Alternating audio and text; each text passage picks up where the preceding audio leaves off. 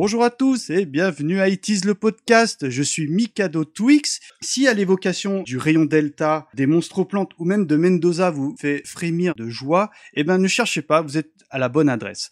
Alors pour ce numéro exceptionnel, j'ai le plaisir de recevoir euh, Yetcha. Comment ça va Yetcha? Ouais, ça va super, je suis hyper chaud là sur ce sujet. Ah, j'imagine bien. On a également euh, Gizmo ce soir. Comment ça va Gizmo? Ça va super bien. Super content de parler de cette superbe époque. On va essayer de faire vite parce que après minuit, je pense qu'il risque de se passer des choses. Et Nicolas, comment ça va? Salut les Game Boy et les Game Girl. Ah, et euh, numéro exceptionnel, invité exceptionnel, j'ai le plaisir de recevoir euh, Sylvain Tastet, aka Oupi sur les internets. Comment ça va Oupi? Salut, merci, ça va très bien, merci de me recevoir. Eh ben écoute, euh, plaisir partagé parce que euh, bien évidemment euh, cette invitation colle complètement à notre ligne éditoriale parce que euh, figurez-vous que notre ami Oupi a en projet de faire avec Patrick Helio, donc quelqu'un que nous avons déjà reçu dans le cadre d'IT's le podcast, un magnifique ouvrage sur le jeu vidéo des années 80. Donc je pense qu'on est complètement raccord parce que c'était en effet prévu qu'on parle un jour de jeux vidéo et donc euh, l'occasion s'y prêtait totalement. Alors Oupi, est-ce que tu pourrais un tout petit peu bah, déjà te présenter pour les rares auditeurs euh, de la sphère podcastique qui, Il y en a sûrement. qui ne te connaîtraient pas et évidemment nous parler de ce beau projet qui est euh, le livre sur les jeux vidéo des années 80. Mais bien entendu. Alors donc moi, euh, je m'appelle Oupi, donc sur les internets, comme tu dis si bien, notamment euh, AZQSD ou ce genre de choses. Euh, mais quand je fais du, du travail sérieux, genre pas comme ce soir, tu vois, je signe en général de mon vrai nom, Sylvain Tasté, comme ça c'est mes parents peuvent savoir que c'est moi, et ils sont un peu fiers quand, quand c'est du bon travail. ça fait, Sinon, ça je fait signe, joli sur l'ours en plus. Exactement. Donc, je suis euh, né en 1982, ça me fait donc 34 ans. Je suis journaliste de jeux vidéo, de profession, depuis La bientôt meilleure 10 profession ans maintenant.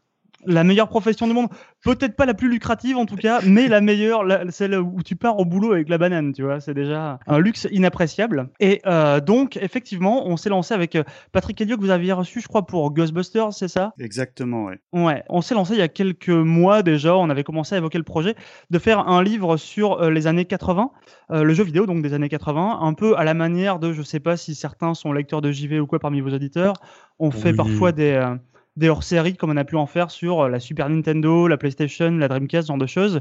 Mais là, l'idée, c'est euh, de traiter, on va dire, une décennie de jeux vidéo comme on a pu traiter ces machines-là. Du coup, on se retrouve à brasser un peu toute cette décennie qui a été une décennie vraiment fondatrice. C'est surtout ça qui nous intéressait, c'est-à-dire que c'est une époque où, quand t'as au tout début des années 80, même un peu avant, euh, si, si on triche un peu, les mecs de chez Atari qui étaient un peu, un peu les rois du monde et qui n'étaient pas du tout les gars des développeurs, à chaque jeu qu'ils faisaient ou presque, les mecs étaient en train de d'inventer le jeu vidéo en fait. Ils étaient en train d'écrire une grammaire, ils étaient en train de définir, je sais pas, qu'est-ce que ça va être euh, un boss ou ce genre de choses. Enfin, c'est un mauvais exemple parce que les boss datent de plus longtemps. Je me perds déjà, c'est génial. Euh, donc bref, on voulait faire, si vous voulez, un, bouquin sur les années 80 pour pouvoir un peu raconter comment le jeu vidéo, on va dire, tel qu'on le connaît aujourd'hui, s'est construit. Ça passe par un tas de machines, ça passe par un tas de développeurs, ça passe évidemment par des jeux qui sont bons ou parfois qui ne le sont pas du tout. Et évidemment, on entrecoupe tout ça de, parce qu'on va pas faire un, banal bouquin avec des, avec des fiches de jeu. Il y a plein de gens qui l'ont fait. Et bon, après, l'exercice est discutable et discuté. Moi, je le discute en tout cas un peu parfois. Et euh, donc, l'idée, c'était aussi de faire des dossiers thématiques assez vastes sur effectivement comment on peut construire, euh, enfin, comment on a pu arriver à ce, statut du jeu vidéo. Donc, euh, j'ai déjà perdu effectivement tous les dossiers qu'on a fait dans ce bouquin. C'est vous dire à quel point c'est bien préparé cette histoire. Euh, donc, on avait le, on a effectivement le piratage, le la naissance de la presse, on a l'essor de, de la guerre entre l'Amiga ou, ou l'Atari, ce genre de trucs. Et vous allez un petit peu euh, vous situer, on va dire, sur euh, tout ce qui existait en France, au niveau peut-être européen, peut-être même sûr. mondial, ou euh, Bien sûr. en gros, votre ligne éditoriale va se concentrer sur quoi? Par rapport à, à ce que nous on a connu enfant, évidemment. Ouais, à ce que on a pu connaître enfant. Donc, en général, quand on prend des dates de jeu, on a essayé euh, autant que possible de préciser genre quand est-ce que c'est sorti chez nous? Parce que c'est ça finalement qui nous intéresse. C'est un livre euh, écrit en France par des Français. Donc bon, on marque la date de sortie d'un jeu absolu, mais on précise aussi quand est-ce qu'il est sorti chez nous. Pour qu'on puisse euh, recontextualiser un peu le tout. C'est exactement ce qu'on essaye de faire également, parce que nous, souvent, on évoque des films ou des, enfin, peu importe le sujet, mais en France, c'est sorti à telle date, mais peut-être que dans l'étranger, ça a sorti beaucoup plus tôt. Donc, euh, c'est, je trouve que c'est extrêmement intéressant de contextualiser le, le sujet. Ouais, bien sûr. Bah, c'est aussi si, si on fait ça, c'est parce qu'on a envie d'en parler. C'est un truc qui nous touche notre enfance. Euh, veut dire aussi bien la mienne que Patrick. Alors c'est vrai que je suis plus jeune que Patrick pour le coup, mais c'est quand même euh, c'est quand même curieux les années 80 parce que pour le coup c'était une, une, une époque où j'ai pu euh, jouer à toutes ces machines. Donc j'ai commencé sur l'Atari 2600 et l'Amiga l'Amiga 500. Mais Ah, euh, bah, ça, il y a pire. Il y a pire, effectivement, il y a largement pire. Mais euh, c'est des machines, même au début des années 90, finalement, vu que c'était un truc qui se véhiculait surtout par des, des prêts de disquettes avec des potes ou des trucs comme ça, euh, je pense que je jouais encore aux jeux des années 80, au début des années 90, tu vois. Donc c'était, c'est- ça a été des années 90, un peu, des années 80, pardon, un peu, un peu étendu. Donc je pense que j'ai un- une vision un peu, un peu différente. Peut-être que Patrick l'a un peu plus vécu. On va essayer de mixer un peu ces, ces deux impressions pour essayer de dresser un portrait de c'est quoi le jeu vidéo dans les années 80. Oui, et puis en plus, ce qui est intéressant pour être moi-même auditeur de euh, Silence on joue, donc on entend, Ouais. où j'entends très régulièrement Patrick Helio euh, évoquer euh, cette merveilleuse décennie, on sent le monsieur extrêmement passionné. Bah d'ailleurs, c'était pour ça que je m'étais permis de le contacter dans le cadre de Ghostbusters, parce qu'on le sent vraiment extrêmement, au-delà même du jeu vidéo, friand de cette décennie. Ouais. Et bah moi, je suis à titre personnel, et je pense que toute la team va me rejoindre. On est très en attente de ce futur ouvrage. Et d'ailleurs, à ce titre, j'ai vu que vous aviez lancé un Kickstarter qui, je crois, un petit peu, euh, osons dire le mot, ex- ex- explosé. Est-ce que tu pourrais rapidement nous parler de, de ce Kickstarter? Bah ouais, donc euh, on avait on avait l'idée de ce bouquin, on, mais en même temps on s'est dit est-ce que ça intéresse vraiment euh, les gens de faire un, un bouquin dans les années 80, enfin de, de- qui parle de jeux vidéo dans les années 80. On n'était pas sûr de ça, on n'avait pas une réponse évidente. Euh, si on savait pas si le public nous suivrait. Bah nous, on est convaincus, mais c'est Bien sûr, mais après je pense que vous êtes un public biaisé. Oui, voilà. Et après, est-ce que parce que je pense que Non. le, le- de par le jeu vidéo, euh, le mag, tu t'adresses peut-être Ouais. à une communauté beaucoup plus large. C'est ça. Est-ce que bah est-ce que ça va intéresser les 35 quadras? Bah, c'est toute la c'est toute la question qu'on s'est posée et vu que JV euh, donc le magazine est une toute petite structure, on n'avait pas les moyens de d'encaisser en- en- un possible échec commercial en mettant du temps, de l'argent et des ressources sur un, un bouquin qui se vendrait pas. Donc on s'est dit bon bah écoute, on passe sur Kickstarter même si effectivement on n'a pas été on n'a pas été les, les, les derniers à, à dire aux gens de se méfier justement de, de, de Kickstarter qui est un système de précommande qui peut vite qui peut vite devenir abusif. Évidemment, on chante toujours une autre chanson quand on se dit Eh, finalement ça pourrait être pas mal pour moi. Donc euh, on l'a posé, euh, on s'est dit on va voir si les gens nous suivent. Et effectivement, on a demandé 15 000 euros pour faire ça. On les a eu en euh, un peu plus de 10 heures, il me semble. C'est Et extraordinaire. Ouais, voilà. c'était Et là, il reste, à l'heure où on enregistre l'émission, il doit rester encore une quinzaine de jours.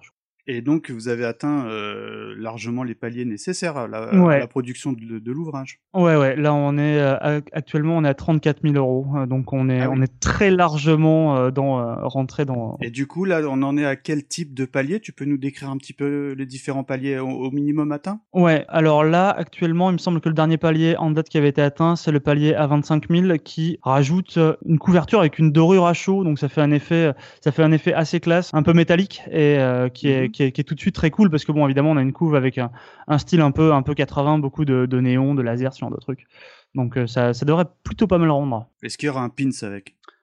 Alors non, il n'y a pas de pins. Il y a, il y a pas mal de Alors trucs. là, moi je, moi, je crie au scandale. en fonction des en fonction des pledges on avait pensé à des pins tu vois on avait pensé à des bandanas Évidemment. aussi on avait pensé à des trucs comme ça ça aurait été ça aurait été rigolo maintenant on est parti sur euh, évidemment le truc le plus le plus classique qu'on avait c'était une boîte façon euh, vieille boîte de jeux de jeux PC tu vois genre les, les, les jeux où dans lesquels tu trouvais tes disquettes box. et ton ouais bien sûr ouais. Euh, Mhm. ça c'est vraiment un truc emblématique de l'époque quand tu jouais quand tu jouais sur micro Et vous avez une idée à peu près du, du nombre de pages de l'ouvrage? On a une idée excessivement précise du nombre de pages un chemin de fer sous les yeux il y a 308 pages dans ce livre Ah ouais. Et euh, tu Ouais. et pour enfin je sais pas, ça me semble convenable, mais ça semble peut-être beaucoup, pas assez ou euh, parce que 308 pages, Ouais. ça peut être vite vite rempli. Ça peut être vite rempli, effectivement. Euh, ça se, ça s'est d'ailleurs rempli euh, assez vite. Euh, après, le truc, c'est que, on, comme je disais tout à l'heure, on prend pas, il y a pas, il y a pas de liste exhaustive de jeux. On parle de jeux, si tu veux, on parle de, plein, plein de jeux. Il y a des jeux qui ont, qui sont sur, euh, il y a toujours au moins une page ou alors deux pages sur un jeu, mais au final, je crois que tous les jeux mis bout à bout font à peine 100 pages du bouquin ou un truc comme ça. Donc, ça veut dire que le reste, ça va vraiment être parler de, euh, parler de, bah, je sais pas, un peu l'industrie, comment, comment elle était à cette époque-là. Donc, euh, si tu veux, on a dû faire une sélection drastique. C'est ça qui nous a pris le, le plus de, le oui. plus de temps, c'est arriver à choisir de quel jeu on parle, parce que forcément, les gens vont vouloir euh, vite retrouver un peu le jeu de leur enfance, celui auquel euh, auquel euh, ils étaient vraiment attachés, tu vois. Ah, c'est un Mais, scandale. euh, vous avez pas parlé de Nord et Sud, vous avez pas parlé de ceci cela. Ouais, c'est ça, exactement ça. Alors donc, moi je clôturerai par un truc. J'ai vraiment la question que je pense tout le monde se pose. Ouais. Comment va la cafetière?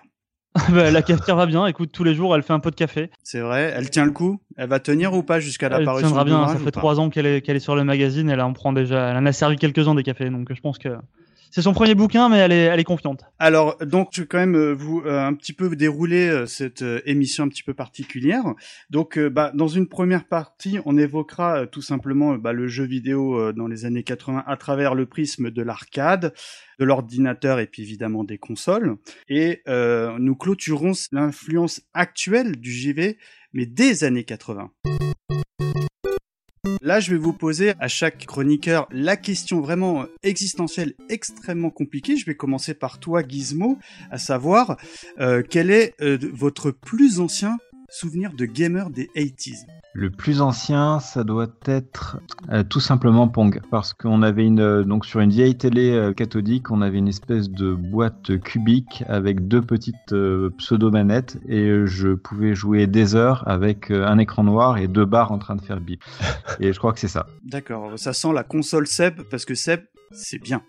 Euh, Yetcha Alors moi, 20 secondes, ça va être dur, mais je vais essayer. Bon, j'ai plusieurs souvenirs, parce qu'il y a une partie un peu flipper, euh, parce qu'il y avait un flipper dans le- l'hôtel le restaurant que tenaient mes grands-parents, donc j'ai dès 3-4 ans tapé un peu du flipper.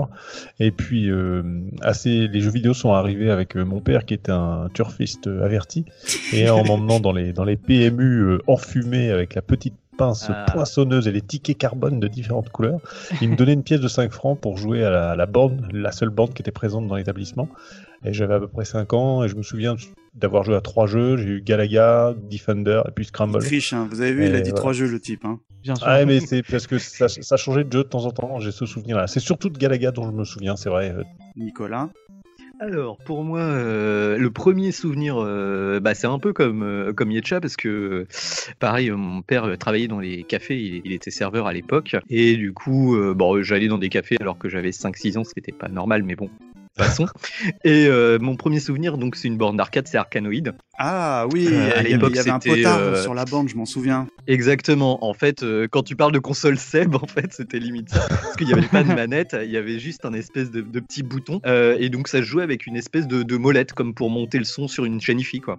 Sylvain, donc la question, évidemment, ton plus ancien souvenir de gamer? Mon plus ancien souvenir de gamer, euh, c'est un peu compliqué. Je sais pas, j'ai grandi dans un bled absolument euh, où il y avait absolument rien, euh, vraiment rien du tout. Et euh, si tu veux, j'ai pas entendu parler des, jeux vidéo avant que, euh, avant de recevoir une Atari 2600.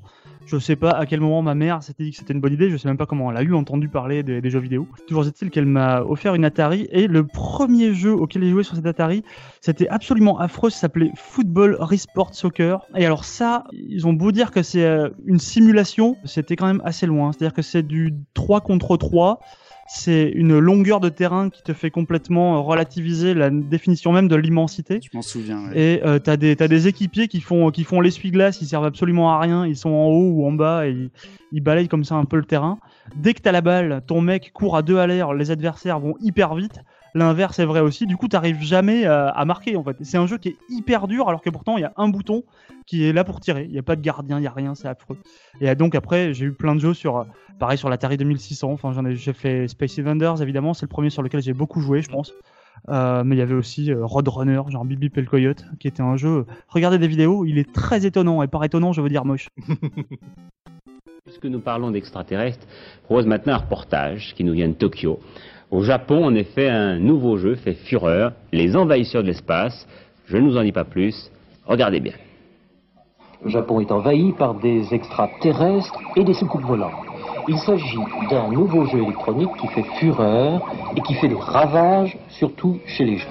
Tout est fait ici pour harponner, conditionner, euh, faire appel aux instincts agressifs, amoindrir aussi les réflexes des joueurs par un déluge de décibels, par le scintillement des lumières, par l'éblouissement des couleurs, par le jeu de la guerre et de la science. Alors il faut bien sûr de bons réflexes, de la rapidité, un peu de stratégie et beaucoup, beaucoup de désintéressement, car ce jeu ne rapporte aucune récompense. Ces envahisseurs ont déclenché plus qu'une mode au Japon, euh, c'est une épidémie, un fléau national. Les tout jeunes s'y laissent prendre Ils volent même leurs parents ou leurs amis pour jouer, et certaines mineures se sont même prostituées. Là, on va attaquer notre première petite partie, à savoir euh, l'arcade. Et là, je m'adresse à toi, euh, Yetchin. Est-ce que tu peux nous faire un petit peu bah, l'historique de ces salles enfumées, ces salles peut-être à loubar, je ne sais pas. Je te laisse nous en parler.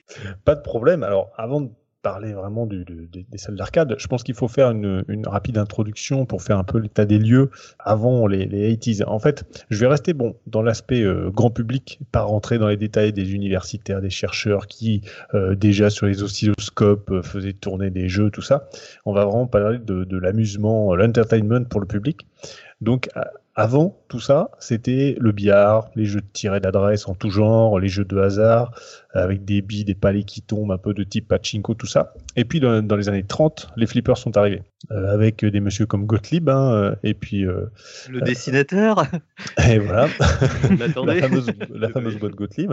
Et puis il y a eu la, la firme Bally aussi qui arrivait très tôt dans les années 35.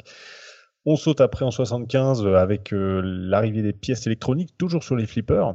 Euh, pendant ce temps, en fait, dans les années 60, des jeux électromécaniques se sont développés et on montre finalement le futur qui, qui va être avec les jeux vidéo, surtout concernant le gameplay. Alors, pour les citer, quelques bornes d'arcade de Sega, enfin quelques bornes de, de jeux électromécaniques, euh, je- vous connaissez peut-être, c'est des trucs comme Gunfight, euh, Missile, Euh, Jumbo, ouais, carrément, Un hein. truc submarine là, non? C'est pas ça le premier Oui, c'est ça, mais ça, c'est un truc. euh, Périscope, périscope, euh, ouais.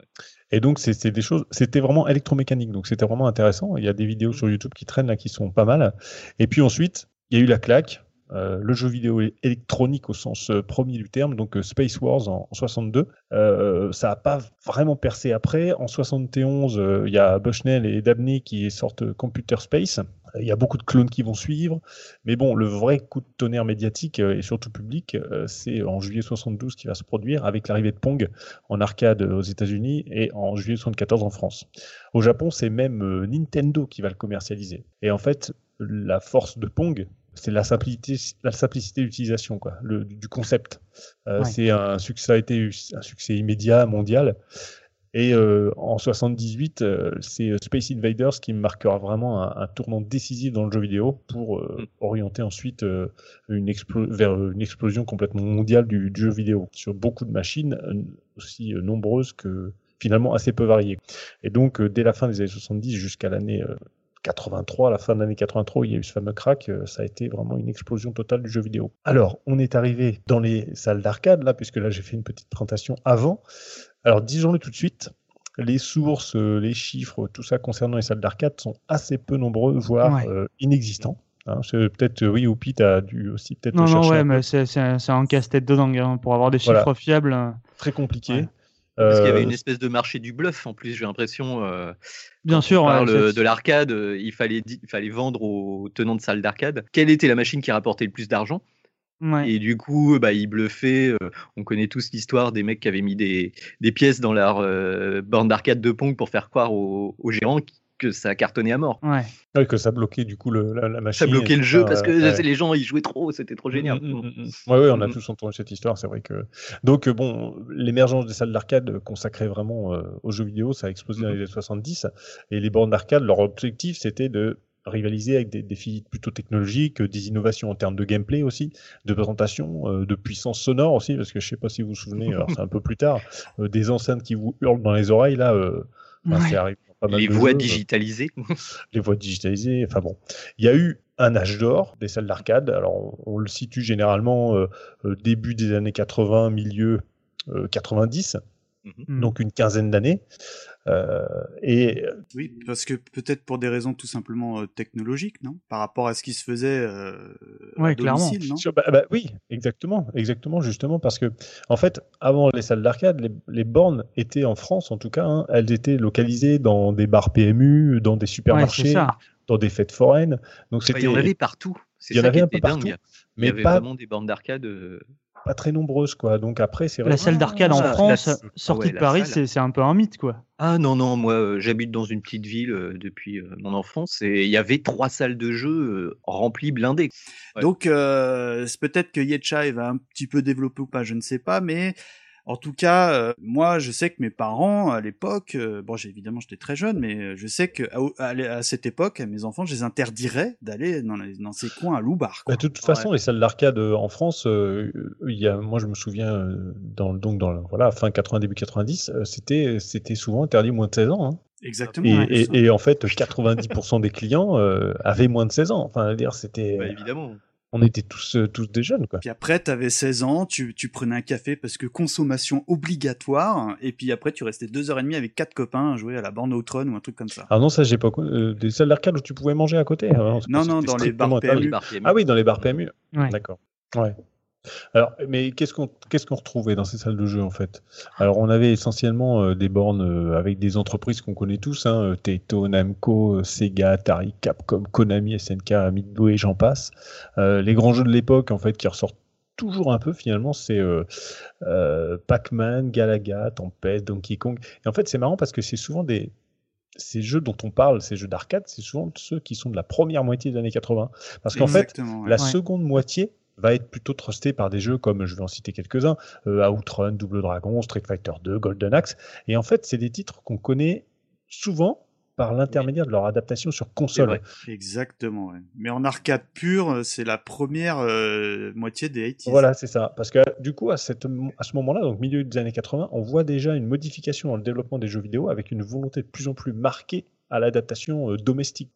Et du coup, voyant cette tendance-là, je pense que l'arcade a mis un- enfin les entreprises ont mis un gros coup de collier technologique avec une surenchère de puissance à, à l'aube des années 90. Avec, euh, on a trouvé ensuite les Virtua Fighter, les Virtua Racing, le fameux, euh, je sais pas si vous avez joué à ça, moi j'ai pas eu l'occasion, j'aurais bien voulu, la R360 Ouais, là, pour. J-Lock et Ouais. voir. C'était quoi ça euh, Dis- Dis-nous mais rapidement, Yetchan Ah bah c'est une grosse borne d'arcade où en fait tu pouvais faire un looping. Tu étais harnaché sur un, sur un siège, hein, c'est ça, hein, si je raconte pas de bêtises. hein, euh. Et là, on est en quelle année? Là, euh, c'est vraiment La début borne. des années 90, hein, 92 ou un truc Ouais. comme ça, 93. D'accord, ok. Alors, j'ai trouvé quand même quelques statistiques. Et il est Ah. intéressant de noter que dans les années 80, enfin les années 88 et 89 sont celles qui regroupent euh, les statistiques donc, les plus élevées dans le nombre de développeurs, le nombre de jeux sortis et le nombre euh, de ventes, location de bornes, etc. Mhm. Euh, donc c'est vraiment, ça montre vraiment que 88-89 c'est le, le top du top des, salles d'arcade euh, au niveau euh, mondial. Et c'est quand même euh, vraiment ce moment-là, euh, l'âge, on est en plein dans l'âge d'or. Alors malheureusement, on sait bien qu'après euh, il y a eu un effet euh, plurifactoriel avec la miniaturisation, l'explosion de la puissance des microprocesseurs, euh, le développement d'Internet, la téléphonie mobile plus tard, l'amélioration de la télévision aussi, qui a vraiment apporté de coups de grâce aux dernières salles d'arcade françaises euh, qui résistent difficilement.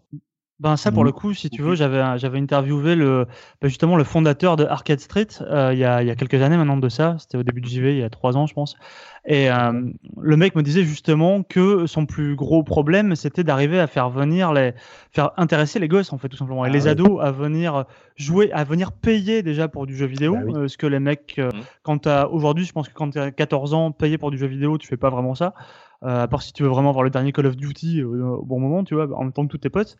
Et euh, mais il me 14 ans, Call disait, of Duty, mais c'était évidemment. fortement Mais euh, surtout, le mec me disait, tu vois, c'est d'arriver à faire comprendre aux gens que venir jouer euh, à des jeux vidéo dans une salle d'arcade, c'est un peu la, la même chose que venir boire un café au café. Exactement. peux, Moi, je le vois euh, comme si ça. si tu hein. prends, si tu prends ton café chez toi, bah, c'est très bien, tu bois du café. Si tu le bois au café, bah, tu as quand même une, euh, un ressenti différent. Tu as le lieu qui va avec, une ambiance et tout qui est plutôt, chou, plutôt chouette. Vous aviez C'est pas vrai. non plus un souvenir de sécher les cours avec la borne d'arcade, une espèce d'association euh, Ah non, je ne sais Euh, pas les alors, cours, moi-. Ma mère m'écoute, non. Alors moi j'ai deux, deux petits trucs à dire. Déjà pour le, le- le bon plan. Alors jusqu'à il y a pas trop longtemps, je sais pas si c'est encore valable, mais euh, la chaîne Buffalo Grill avait racheté énormément de bornes d'arcade. ouais. Ah Et ouais du coup, dans chaque, euh, chaque Buffalo Grill, tu avais souvent un Scud Race et euh, une ou deux Ah bornes classiques comme on avait debout. Voilà. Moi, Bah, ça, de toute façon, même pour les bornes qu'on pouvait importer, je veux dire, pour les tenanciers de, de salles, c'est l'enfer. Parce que le Ah bah truc, oui. c'est que pour, pour les faire réparer, euh, tu peux Mhm. pas les faire réparer en France. Donc le mec, s'il doit les renvoyer au Japon, euh, ça veut dire qu'il faut qu'ils prennent déjà un déménageur, qu'ils envoient le truc. Souvent, ils les envoient par bateau, ça prend des plombes et ça coûte une fortune. L'entretien, si t'es pas capable, toi aujourd'hui, euh, de de réparer, on va dire, de faire de la petite maintenance sur ta Mhm. borne, un composant qui lâche, un machin, bah ça veut dire que tu peux pas, tu peux pas avoir de borne parce que ça te coûte, euh, ça te coûte tout de suite une fortune. D'autant que les bornes qui marchent encore aujourd'hui, on disait avant que c'était les vieux jeux du début des années 80 qui ont qui ont très longtemps fait la- la- l'âge d'or du jeu d'arcade et c'est vrai parce qu'en fait au bout d'un moment ils se sont retrouvés à, à, à devoir surenchérir par-delà les consoles pour, Oui. pour intéresser les joueurs et pour ça ils ont vraiment poussé sur le, le, le développement de matériel spécifique effectivement des, des, des, des bornes où tu as, un flingue des bornes où tu as effectivement qui font des loopings ou des trucs comme ça Bah oui. et ça c'est je veux dire si tu vas dans le bar du coin le mec peut pas décemment avoir ça tu vois Ah non. donc forcément, c'est un truc qui pousse à la, un peu à la disparition aussi des machines, à un certain élitisme. Alors, pour clôturer un petit peu cette euh, longue partie arcade, mais qui, selon moi, euh, me semblait nécessaire, est-ce que, euh, bah tiens, si, Oupi, je vais te garder, tu pourrais me citer peut-être ton jeu de cœur de cette décennie euh, en arcade? Ah bah moi c'est très très simple. Euh, C'est pas un jeu que j'ai connu évidemment à l'époque, mais c'était Dragon Slayer parce que c'est juste euh, choix, choix curieux. choix curieux, ouais, mais c'est un c'est un choix qui est monstrueux. T'imagines que c'est un truc qui est sorti en 83. Je sais pas si vous voyez ce que c'est Dragon Slayer, mais Oui, c'est fait, le dessin ouais, c'est un dessin animé interactif. Tous les mecs qui ont Mhm. vu ça un jour ne se souviennent que de QTE, ça. on dirait, non, Bah oui. pour les gamers. Ouais, c'est du QTE, ouais. Mais euh, euh, du QTE d'ailleurs extrêmement peu permissif. Je veux dire, euh, et surtout si c'est un pitié. truc si si tu si tu pousses la borne un peu trop fort, vu que c'est un truc qui marche avec un laserdisc, le truc saute à un, Ah oui. un, un niveau complètement random en fait. T'arrives dans une autre salle, la lentille se perd, elle se raccroche à n'importe quoi, et en fait il y a plus aucun fil dans, dans l'histoire. Tu vois des mecs comme ça qui jouent sur le net, c'est assez marrant à voir, et qui font que taper sur la borne, et le mec bondit de salle en salle, et il a jamais de game over, c'est assez rigolo. Et euh, mais du coup, tu, c'est, un- c'est, c'est un jeu. Tu pouvais voir ça, un putain de dessin animé fait par Don Bluth, donc un truc de Mm, fou, on dirait voir un Disney, à côté je pense des, qu'on fera un numéro sur, sur lui un jour. hein. Ouais. Ah, Don Bluth, ouais, ouais, c'est super. Eh bah tiens, Nicolas, je te garde euh, ton jeu de cœur en arcade Euh, je vais essayer de pas tricher. En fait, moi, c'est Super Hang-On. Enfin, c'est Hang-On, pardon. pour la moto. Euh, c'est pour, euh, en fait, c'est tous les jeux du Suzuki, hein, le, le gars qui a un peu fait la fortune de Sega et la sienne jusqu'à un certain point. Euh, et en fait, euh, euh, c'était vraiment Sega au top de la technologie. Donc c'est un jeu de moto, hein, tout simple, avec un effet de ce qu'on appelle de scaling, c'est-à-dire que c'est un jeu de course en deux dimensions, sauf que tous les Mhm. décors en fait zooment vers l'écran de manière très très très très fluide, et du coup on a une impression de 3D. Gizmo, je vais passer à toi, euh, ton jeu de cœur en arcade. De mon côté, c'est un peu particulier puisque j'ai pas eu accès au bar français de, de salle d'arcade. Euh, Mhm. Par contre, on avait une salle dédiée où on, on avait euh, pas mal de jeux et le principal, c'est quand même Pac-Man, Ah, bah évidemment, c'est la base. sur lequel j'ai vraiment beaucoup, beaucoup joué et, et en boucle. Et comme on n'avait pas beaucoup de jeux, puisque ça, ça, ça tournait pas beaucoup, je pense que c'est vraiment le jeu qui m'a marqué. D'accord. Et en Yetcha Eh ben moi, c'est euh, c'est Borderline 80-90, c'est Final Fight. Ah, je l'avais que- gardé pour Ah, moi, ouais, c'est euh, extraordinaire. ah, c'est beau, c'est beau. désolé. Non mais je, c'est beau, c'est beau Yetcha. Non mais Parce je valide, je plus sois. C'est hein. le seul, euh, le, le seul que j'ai jeu d'arcade que j'ai fini avec euh, seul, tout seul, euh, comme un grand One avec cred. pièce de 5 francs. C'est beau. Avec, euh, voilà. Waouh. Et euh, bon, bon, après j'ai j'ai beaucoup dépensé avant, hein, forcément. Et je prenais toujours euh, Guy, euh, le, le gars en rouge, là, parce Ah que tout le monde prend Cody ou Agar. Et moi, en fait, dans les jeux de combat, j'ai toujours préféré les jeux rapides, euh, les personnages pardon euh, rapides et sauteurs. Euh, pareil dans les versus fighting, je choisis toujours les personnages féminins euh, parce qu'ils sont rapides, sauteurs et ça compense un peu leur, leur frappe un peu faible. Euh, bon, voilà, moi Final Fight c'est euh, c'est mon jeu d'arcade. Ah bah moi, vous l'aurez compris, c'était également mon choix. Nous ouvrons maintenant la page spéciale d'Antenne de Midi qui répond tout à fait à la préoccupation des vacanciers. En effet, nous vous proposons de faire un tour à la foire aux jeux électroniques de Chicago. Vous allez le voir, c'est gigantesque, énorme et parfois incroyable. Moi, ce qui m'a impressionné le plus à Chicago, c'est la formidable débauche de jeux vidéo. Il y en avait partout, et pas dix ou vingt, mais des centaines. Des murs entiers d'écrans de télévision, occupés non pas par des programmes de télé, mais par des jeux. Une première enquête a montré que les jeunes et les adolescents aiment beaucoup ces jeux alors qu'ils ne regardent que peu la télévision. Et cela parce qu'ils ont l'impression de participer à l'action. Devant un poste de télé, ils se sentent passifs, parfois peu concernés par ce monde d'adultes. Devant un jeu vidéo, ils agissent. Ils modifient l'image, le contenu de l'écran. Et cela leur donne l'illusion d'un certain pouvoir sur la télévision.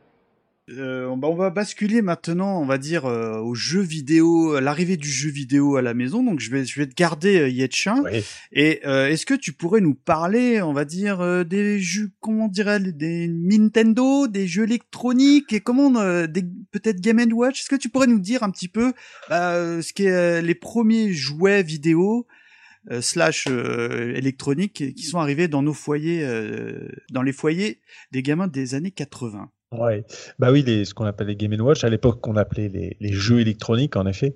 Alors, il y en a beaucoup qui vont être obligés, oubliés, mais en fait, euh, il y, a- il y en a certains de ces Game Watch euh, qui vont marquer euh, à, tout jamais en fait un, pas vers le futur, parce que vous allez comprendre tout à l'heure. Donc, ils sont apparus euh, le 28 avril 1980 au Japon avec le premier Game Watch qui s'appelait Ball. En fait, c'est Gunpei Yokoi qui les inventa. Qui les inventa.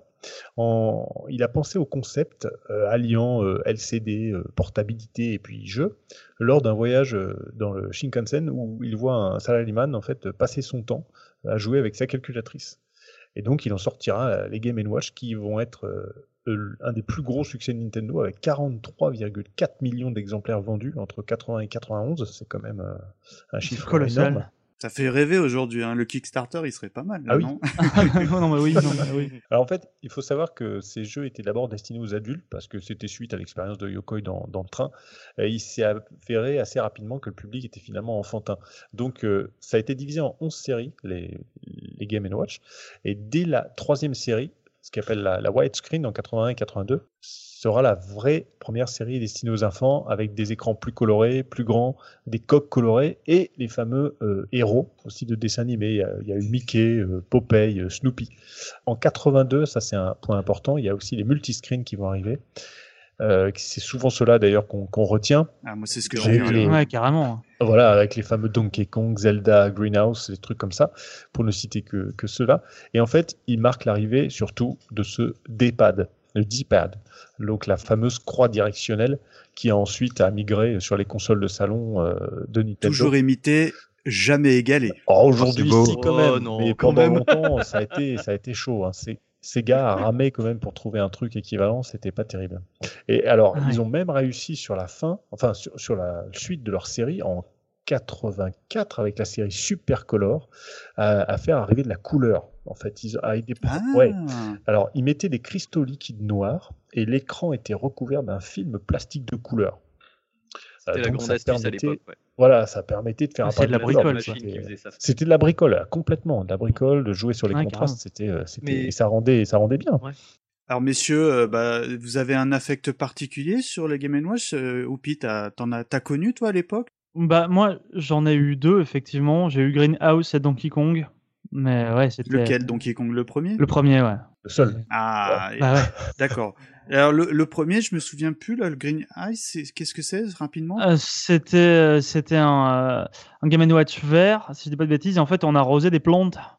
qu'il fallait on les arrosait pousser. pas, c'est pas, on, on les pas, c'est pas. Alors, attends, pas, je me dans mon souvenir, en tout cas, on avec les un- arrosait. C'est pas avec un pulvérisateur, tu repoussais les chenilles Ah, c'est si, pas ça c'est le pulvérisateur, bien C'est sûr. le On les arrosait jardinier pas qui du tout. protégeait ses Oui, tu plantes protégeais des- tes des chenilles, plantes. Ouais, c'est Ouais. ça, ouais. D'accord.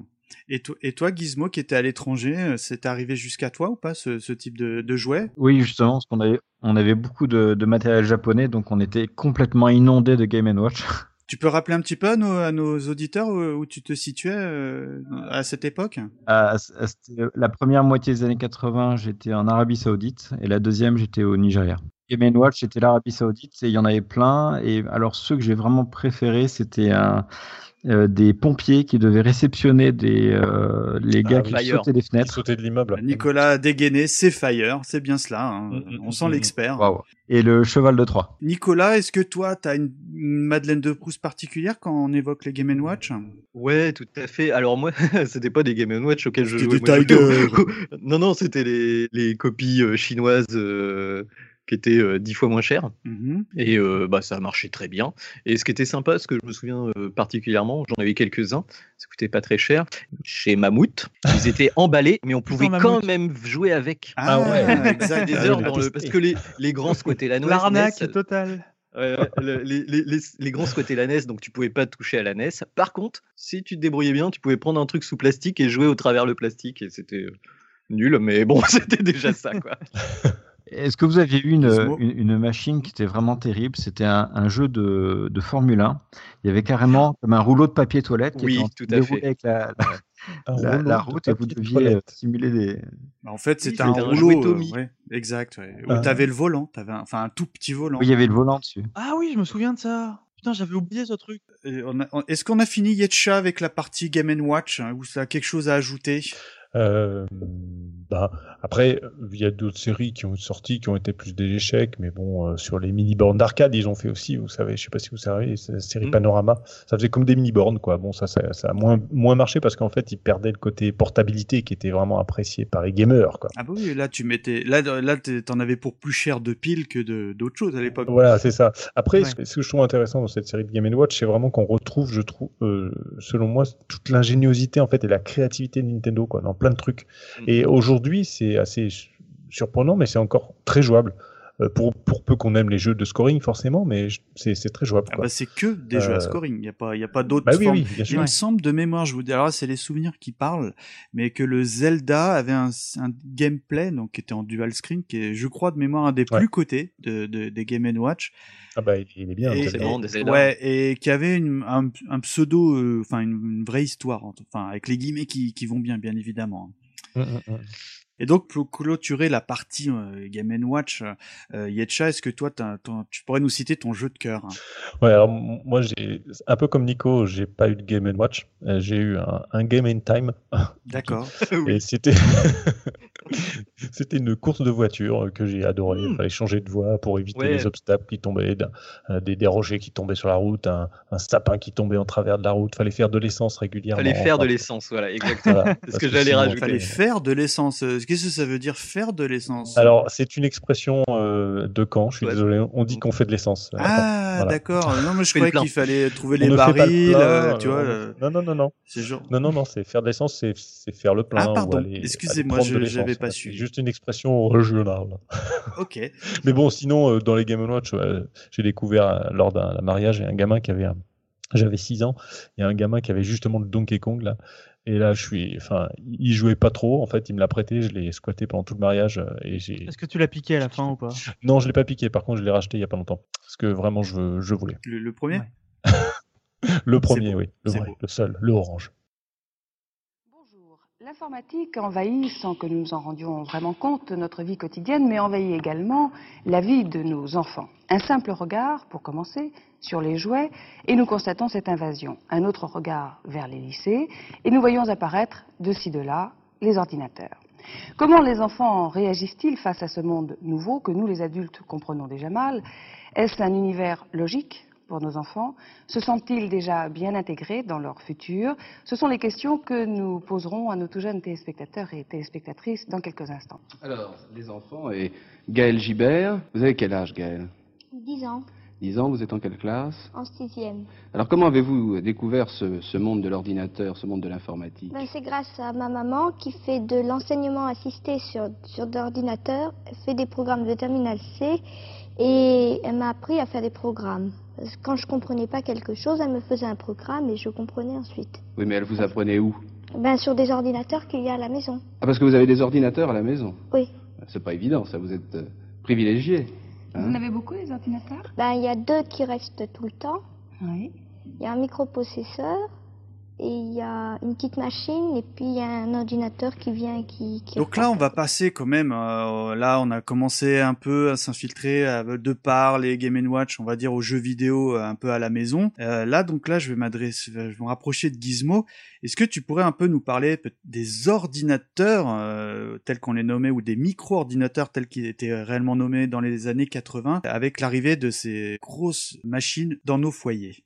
Alors, les, euh, les ordinateurs, il faut vraiment voir que je suis un, un passionné de cette époque-là des, des- des- de l'informatique et surtout on est une, une bande de résistants puisque tout le monde sera d'accord pour dire que les ordinateurs à la base des années 80 n'étaient absolument pas faits pour jouer. Oui. C'était des Les, les IBM PC en tout cas.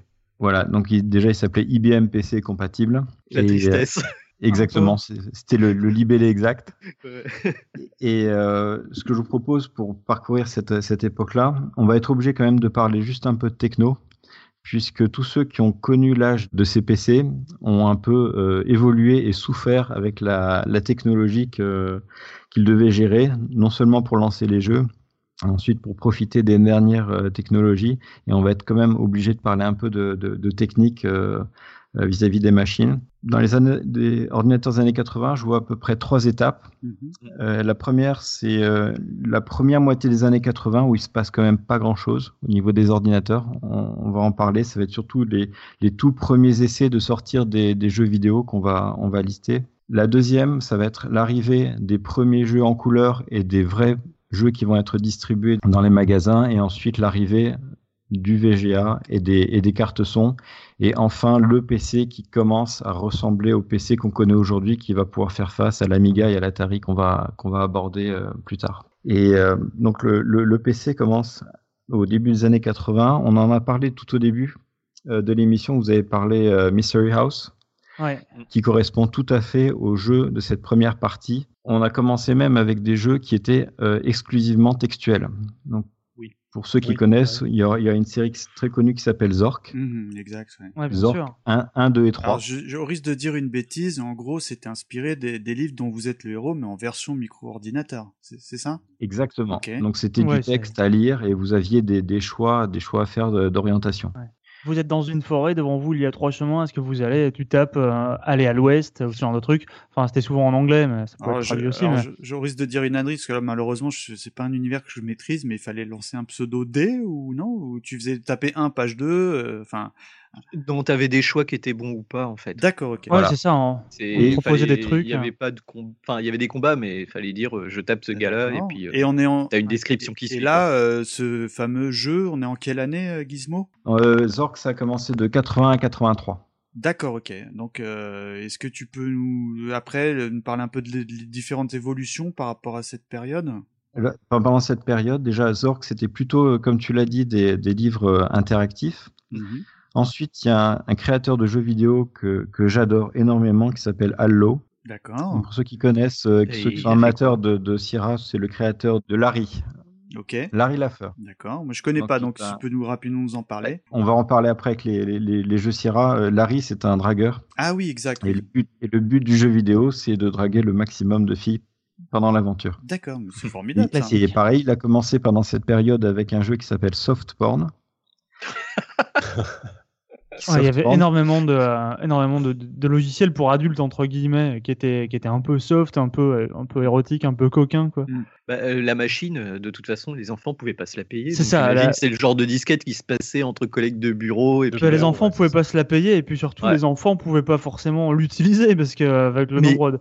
ne serait-ce que pour arriver à lancer les lignes de commande, t'avais pas d'interface graphique ou quoi, pour arriver à lancer le truc, ça, ça se devinait pas, tu vois. ça. Ouais, et, et donc Softporn, ça, a, ça a évolué puisque euh, il a commencé à mettre dans ses jeux euh, textuels les premiers moteurs de qu'on a retrouvés dans les premiers jeux Sierra, puisqu'on était capable de taper une phrase et le jeu allait analyser la phrase et euh, faire une action derrière. Donc ça pouvait très bien être euh, ouvrir porte, ce que les, aucun jeu ne faisait avant et ça a été vraiment euh, révolutionnaire de, pour, ce, pour ces jeux-là. Donc là, on est, pardonne-moi, c'est pour nous situer chronologiquement. On est en quelle année? C'est- 85 c'est- là? Non, un petit peu Non, avant? non, un, un peu avant Avant. Softporn. D'accord, ok. Et, euh, et ils ont fini avec euh, Mystery House, qui est à peu près la même chose. Et là, ils commencent éventuellement à mettre un peu de graphique. Mais quand on parle de graphique pour ce jeu-là, on est en train de parler de traits Ouais. qui apparaissent vectoriel. à l'écran, vectoriel, pour euh, dessiner une maison. Donc c'était extrêmement laid, extrêmement léger, mais c'était vraiment la première partie de, de- des, des années 80. Et en plus, selon les machines, parfois vous aviez à jouer sur des écrans d'environ 15 cm de diagonale Ouais.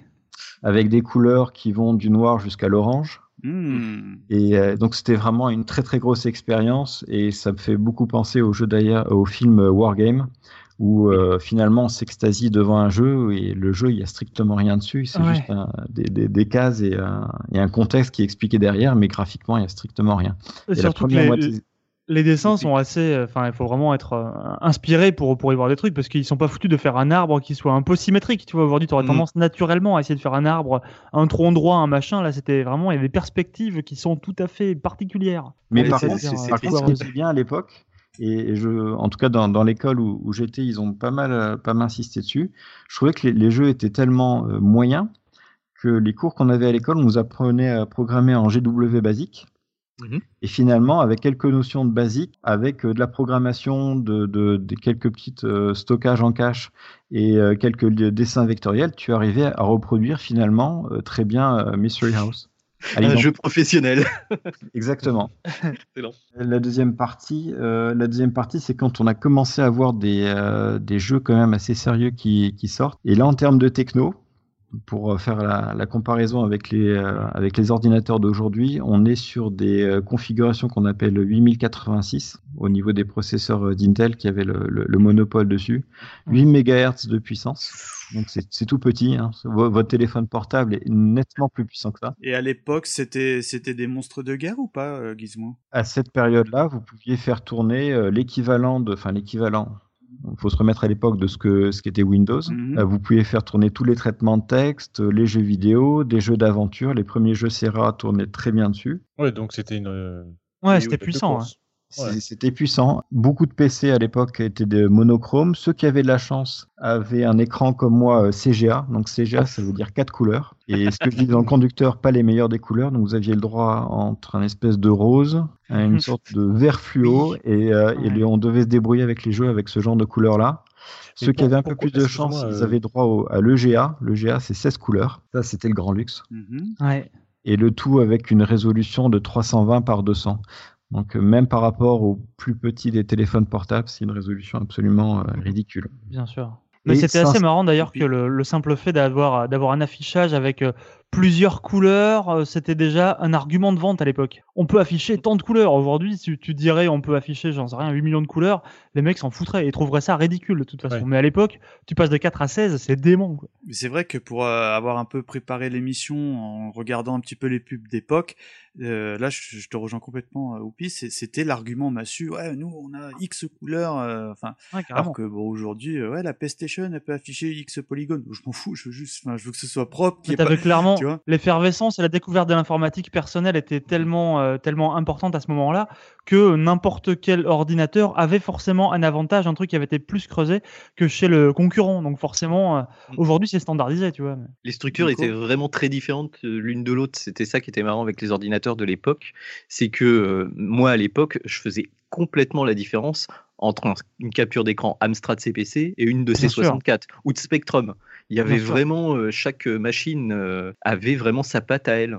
Contrairement à maintenant où c'est quand même euh, entre un Mac et un PC, euh, bah, c'est la même Oui, chose euh, dans 95% du temps. Ouais. C'est vrai que c'est assez Et- dingue de revoir des. Et, euh, et pour ça, j'ai une anecdote à vous raconter. Euh, donc, je vivais à l'étranger. Euh, le seul moyen de me procurer des jeux, c'était pendant les vacances, euh, les vacances scolaires d'été, où je me précipitais à la Fnac pour récupérer le jeu ou les jeux qui dev- devront me, me Sustenter un an. distraire pendant les six mois, voire l'année à venir. Et j'étais un fan absolu des jeux euh, Sierra Online. Nickel. Et Ouais. j'avais trouvé pendant l'été un jeu euh, Quest for Glory numéro 2. J'étais super content parce que le, le premier était mon, mon, mon jeu absolument préféré. Et il y avait une erreur fatale que je n'avais absolument pas vue. Pourtant, j'avais bien lu la- l'étiquette, mais j'étais un peu passé à côté.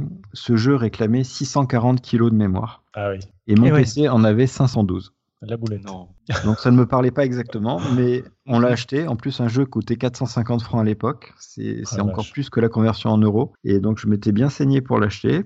Je vais retourner en Afrique tout content d'avoir ce jeu vidéo. Et là, Ça marche pas. ça ne marche pas. Il me manque Aïe, aïe, 100 aïe. kilos de RAM. Ouais. Il n'y avait pas moyen de bidouiller ou quoi parce que. Ah non, non, non, les PC étaient complètement euh, fermés. On pouvait strictement Ouais. rien faire. Même les Ah ouais. disques durs, c'était problématique. Et au final, t'as pu y jouer ou pas, Gizmo? Oui, des années après. D'accord, quand tout simplement t'as renouvelé, enfin l'ordinateur. Exactement. Et donc là, les configurations aujourd'hui, quand on voit les PC, on se dit que finalement, on va diminuer tel ou tel niveau de graphique, mais bon, ça va être plus ou moins fluide, ça va passer. Mais à l'époque, on était tellement limite que c'était limite. Donc quand on, on avait un PC qui- qui manquait un peu de, de configuration, ça ne passait tout simplement pas du tout. Parce que tu avais généralement pas de, pas de réglage machine. Tu n'avais pas, de- t'avais pas de réglage de ton jeu, en fait. Tu avais juste euh, ce pas- jeu, cette version du jeu tourne sur tel, telle machine et basta. À la limite, elle était compatible, je sais pas, je dis n'importe quoi, mais Amiga 500, Amiga 1000, un truc comme ça. Mhm. Mais on te marquait sur la boîte avec quel jeu c'était compatible, avec quel ordinateur c'était compatible. C'est compliqué parce que tu avais une offre pléthorique, quoi. Et justement, en plus, pour avoir les, il y avait aucune pièce détachée. Et il faut voir que les PC étaient vraiment. Il y avait même à l'époque quelque chose de très particulier, c'est que les PC étaient des PC de marque. La, la notion d'assembleur était très, extrêmement, euh, extrêmement réduite à cette époque. Et, et du coup, pour tout ce qui était bricolage pièces détachées, il y avait, il y avait rien du tout. Et euh, je me souviens qu'un un des gros cadeaux que je m'étais fait, parce que comme j'étais fan de, de, de jeux Sierra, il fallait absolument un, un disque dur. Et puis on avait acheté un disque dur, et un disque dur qui valait une fortune, j'avais pu avoir un disque dur de 20 mégas. Et ouais. Ah ouais. Donc 20 mégas. C'est-à-dire une boîte complète de disquettes, quoi. Oui. Donc 20 mégas, j'avais dû démonter le, le PC. Il était complètement encapsulé dans une boîte qui est à peu près la moitié d'une boîte de chaussures. Ouais. Et il se plantait dans les ports euh, IDE de la carte mère. Donc c'était pas du tout des connexions, il se plantait directement dedans. Et ensuite on espérait que ça marche, parce que personne ne savait exactement ce qu'était un disque dur, parce que tous les ordinateurs marchaient exclusivement avec des disquettes. Ouais. Et c'était vraiment une très grande expérience. Mais c'est Et- vrai que, enfin, à, à- l'exception de ce qu'on pouvait avoir chez, chez IBM qui essayait d'installer un standard, euh, la plupart des, euh, la plupart des, ordinateurs qui de l'époque, même quand c'était des standards, genre le MSX c'était un standard, il y a 10 000 constructeurs qui ont fait des MSX, tu vois. Mais euh, quand tu as un, Amstrad, un Amiga, un Atari, un machin, en général tu avais des, ordinateurs tout d'un, vraiment comme, euh, comme on peut acheter un Mac aujourd'hui. C'est-à-dire que le truc il est pas fait pour que tu l'ouvres, il est pas fait pour, euh, pour évoluer ou quoi. Et tu avais vraiment euh, du coup des machines très différentes et assez euh, qui avaient qui avaient de la gueule du coup. Tu vois, c'est pas aujourd'hui, il ne viendrait pas à l'idée d'être nostalgique du euh, du PC que tu avais en 92. C'est pas possible. C'était, il était nul, tu vois. C'était un assemblage de pièges complètement complètement random. C'était sûrement un Pacarbel en plus, il était naze. Mais euh, je veux dire, On si l'a tous si eu, celui-là. retrouves- Mais bien sûr, tout le monde l'a eu celui-là. Mais par contre, après, je veux bien comprendre que tu sois nostalgique de de l'Atari 520 ST parce que c'est un ordinateur sur lequel tu peux mettre un nom. Ton PC des années 92, tu peux pas mettre un nom dessus, quoi. Enfin, à part si t'es vraiment nostalgique du Pacarbel, mais alors là, ça devient un fétichisme 95. très très louche. Moi, mon ordinateur, il s'appelait rue Montgalet, mais c'est autre chose. hein. Ouais. Moi, tu c'est Amstrad nostalgique de PC cet ordi, quoi. 1512, donc euh, Ah vais bien en mémoire. D'accord, donc t'as fait dans l'exotique. Eh ben, toute transition trouvée, donc on s'écoute un petit extrait et euh, nous allons euh, basculer sur euh, le gros gros dossier euh, de l'Amstrad. Quand on est accro, on en veut. Avec l'Amstrad 6128, le micro-ordinateur complètement très bien, vous avez la totale. Hello. Apprendre l'anglais sans se prendre la tête. Se tirer la bourre avec les potes. Exploser la chetrouille du premier qui bouge. Et pour tirer dans tous les coins, l'Amstrad 464, avec son pistolet, sa manette et six jeux. Amstrad, une gamme d'ordinateurs complètement très bien, à partir de 1990 francs. Pour les Donc, euh, Yetcha, alors là, je pense qu'on va attaquer un dossier qui est cher à toute l'IT, mais est-ce que tu peux nous parler euh, de la mythique, que dis-je, la cultissime bécane également chère, je sais, à Patrick Helio, s'il nous écoute, Ouais. qui est euh, l'Amstrad CPC. Est-ce que tu peux nous faire un petit peu l'historique et euh, l'affect que tu as autour de cette bécane? Je sais pas, j'ai j'ai du mal avec ce, cet ordinateur. C'est quelque chose qui m'a pas trop marqué. Oui, tout à fait. Je, je te connais, je, je te sais, euh, client du, du dossier. non, en effet, euh, cet ordinateur, rien, rien que d'évoquer son nom, ça me donne des frissons tout partout. Euh, c'est vraiment un, un ordinateur qui m'a beaucoup, beaucoup marqué parce que déjà, ça a été mon premier ordinateur. Alors, en fait, euh, l'Amstrad CPC, donc Amstrad, euh, Alan Michael Sugar Trading, hein, c'est la- l'abréviation de tout ça. Et CPC, c'est pour Color Personal Computer. C'est curieux parce qu'on pouvait aussi avoir des, des écrans monochromes. Euh, donc ça a été lancé en 84. Le mensonge total dès le nom du truc. Exactement. L'arnaque totale. C'est ça. On va en parler des mensonges de l'Amstrad. On va en parler. Vous inquiétez pas. Donc lancé en 84, euh, donc les CPC 464 étaient à cassette. Un an plus tard, les 664 et 6128 à disquette sortaient. C'est donc des ordinateurs 8 bits, un processeur Z80 à 4 MHz, euh, 128 kilo-octets de RAM pour les 6128, d'où le nom, et euh, 64 kg de RAM pour les 464 et 664, d'où le nom. Le 4 pour cassette, le 6 pour disquette. J'ai une question, Yetcha. Yep. Avant que tu commences à nous déballer ton argumentaire, Ouais. est-ce que, justement, en parlant d'arg- d'argumentaire, auprès de tes parents, tu, vois, le- tu leur as dit, écoutez, je pourrais faire mes devoirs, je pourrais réviser, pour, évidemment, avoir cette bécane? Bah écoute, alors pour le coup, ça, je ne me souviens pas comment j'ai réussi à les, à les tanner pour avoir ça. Euh, je, je suis pas sûr. euh, d'avoir parlé du côté révision, études, machin. Je pense quand même que ça a dû euh, jouer parce qu'il y avait en effet Amsoft, donc la boîte, la filiale d'Amstrad en fait, qui sortait beaucoup de logiciels. Euh, D'ailleurs, avec eux au début, euh, et notamment beaucoup de logiciels éducatifs. Donc, je pense que ça a dû servir un peu dans, peser un peu dans la balance, mais je me souviens pas moi personnellement d'avoir avancé cet argumentaire. Ou alors, le contre-argument était je sais ce que tu vas dire. si tu m'achètes maman un Amstrad, je te jure que t'auras plus jamais besoin de m'acheter de jeu. Non, parce que je m'appelle pas, euh, je m'appelle pas Mikado Twix. Exactement, parce que Yetcha, c'est un homme Non, droit. non, non, non, je ne suis pas euh, un homme droit, mais en tout cas, euh, un peu plus droit que, que toi. Donc, euh, Mikado Twix. Non, non. Donc, discologie, tu- Ah oui, je- non, jamais tu ne passeras par moi. si, j'ai utilisé discologie, évidemment. Non, non, mais euh, c'est vrai que ça a été un des. bah, je vais en parler un petit peu plus tard. En fait, la clé de, de, de ce, de cet ordinateur et, le succès, qui a fait un succès de cet ordinateur-là, il y a quand même eu 3 millions de CPC hein, vendus, dont 1 million en France. hein. Et la clé de l'ordinateur, c'était une utilisation simple, avec un nombre de câbles réduit, peu cher, c'était le prix d'un Commodore en fait, C64 sans écran, et euh, des points de vente dans la grande distribution et d'autres chaînes euh, électroniques de l'époque en fait. Euh, Amstrad, c'est une entreprise britannique qui est axée sur la hi-fi. Alors aujourd'hui, ils ont rajouté une branche pour les antennes satellites, mais euh, ils se sont lancés là-dedans.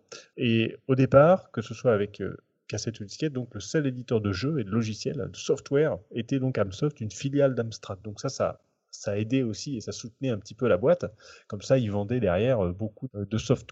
Euh, selon pourtant les, les propres termes de Marion Vanier, qui a été euh, en fait euh, 10 ans PDG d'Amstrad France, elle était plutôt heureuse de voir des éditeurs tiers développer en fait sur les machines, parce qu'elle avoue elle-même que les softs d'Amsoft étaient plutôt des nanars. Quoi. Euh, Je sais pas si vous connaissez la série des Roland, Airwolf, hein, le fameux Airwolf, Ouh là là, euh, oui. Beachhead, euh, etc. Enfin, voilà. Je profite Alors, juste une- une... seconde pour dire que justement, on a la boss d'Amstrad en interview pour le magazine. Pour le, pour le Ah. On l'a eu, elle a pu nous confirmer qu'entre 84 et 92, ils ont vendu sur le territoire français 1 million de, 1 million d'Amstrad. Juste en. France. Mais c'est Ouais, le succès, le français de l'Amstrad est colossal. hein. Enfin, c'est. Ah ouais, ouais, Ah bah ouais. Et d'ailleurs, c'est en partie grâce à elle. hein. Euh, J'ai lu une interview d'elle il n'y a pas longtemps et c'est vrai que c'était euh, en partie pour le. Elle a beaucoup, beaucoup bossé là-dessus. Alors, une des raisons du succès, tu en parlais, Michael Twix, ça a été le piratage euh, des logiciels. J'ai pas, j'ai pas du tout, j'ai pas du tout. Enfin, je me permets, j'ai pas du tout évoqué ça. Enfin, c'était pas Et hein. l'utilitaire discologie, en effet, qui a été sorti en 89, euh, en proposant cette fameuse, cette fameuse page d'accueil qu'on connaît tous, hein, avec les trois options éditeur, copieur, explorer, qui nous a apporté nos, premières émo- émotions de pirates et de trifouillage de code pour trouver des cheats avec des vies infinies, des god modes et tous ces et autres balles infinies, avec l'aide d'ailleurs de notre inséparable Amstrad 100%. Donc c'est vrai que ça, ça, ça a joué aussi beaucoup. Ce qui est dingue, c'est que à une époque, c'était donc, alors c'était un argument de vente auprès des parents, tu l'as dit tout à l'heure, mais il y a parfois des boutiques qui donnaient ou même vendaient des copies Ouais. De. Et ça, c'était un truc de fou, quoi. C'est Oui, comme si aujourd'hui, voilà, il y a un mec qui, qui, qui te vendait clairement et officiellement, enfin entre guillemets, un- un- une copie. C'est un truc. euh, Aujourd'hui, euh, c'est inconcevable, hein. délire, quoi. Mais tu avais Ah bah un ouais, vrai ouais. marché. Hein. Si tu regardais à l'époque, enfin dans tout ce qui était dans tout ce qui était la presse spécialisée, alors qui n'était pas forcément euh, que, que du jeu vidéo à ce moment-là, mais la presse de loisirs, genre même la presse de flipper ou comme ça, dans lequel tu pouvais avoir des petites annonces, tu avais souvent des mecs qui disaient voilà, moi j'ai euh, 2000 jeux, euh, je veux bien les échanger avec quelqu'un. T'es t'es là, mais 2000 jeux, non mec, t'as pas 2000 jeux, ou alors ils sont pas légaux, tu vois, tu vas pas les vendre. Et tu avais tout un réseau comme ça euh, dans les petites annonces de, de piratage qui était assez curieux et euh, qui, est, qui, est, qui est passionnant à suivre. Effectivement, ça a énormément participé à l'essor de, de l'informatique en France, quoi. enfin même dans le monde, je pense, mais en France, c'est sûr. Ah oui, oui, non, mais étonnant. Euh, c'est évident, euh, bien sûr. Et alors, alors un, un autre facteur de ce succès du CPC, c'était le langage qu'ils ont choisi. Donc, ils ont pris le basique. Et euh, de nombreux enfants, en fait, ont été euh, dans le programme informatique pour tous, avec les fameux MO5. Euh, on a appris, enfin, ceux qui ont été plongés là-dedans, Je euh, m'en souviens de ça, appris... Yetcha. hein. Si je peux euh, faire un aparté, Bah oui. le programme Bah, vas-y. MO5, c'était quelque chose. Ça avait, euh, ça c'était dans tous les collèges de France. Ah bah là, oui. tout de suite, bon, euh, j'ai un flash de, de- des, des stylos optiques. Je sais pas si vous vous souvenez de ça sur un Oui. MO5. Ah, putain. Bien sûr. Euh, oui, Bien je- sûr. Je, je te Bien sens là.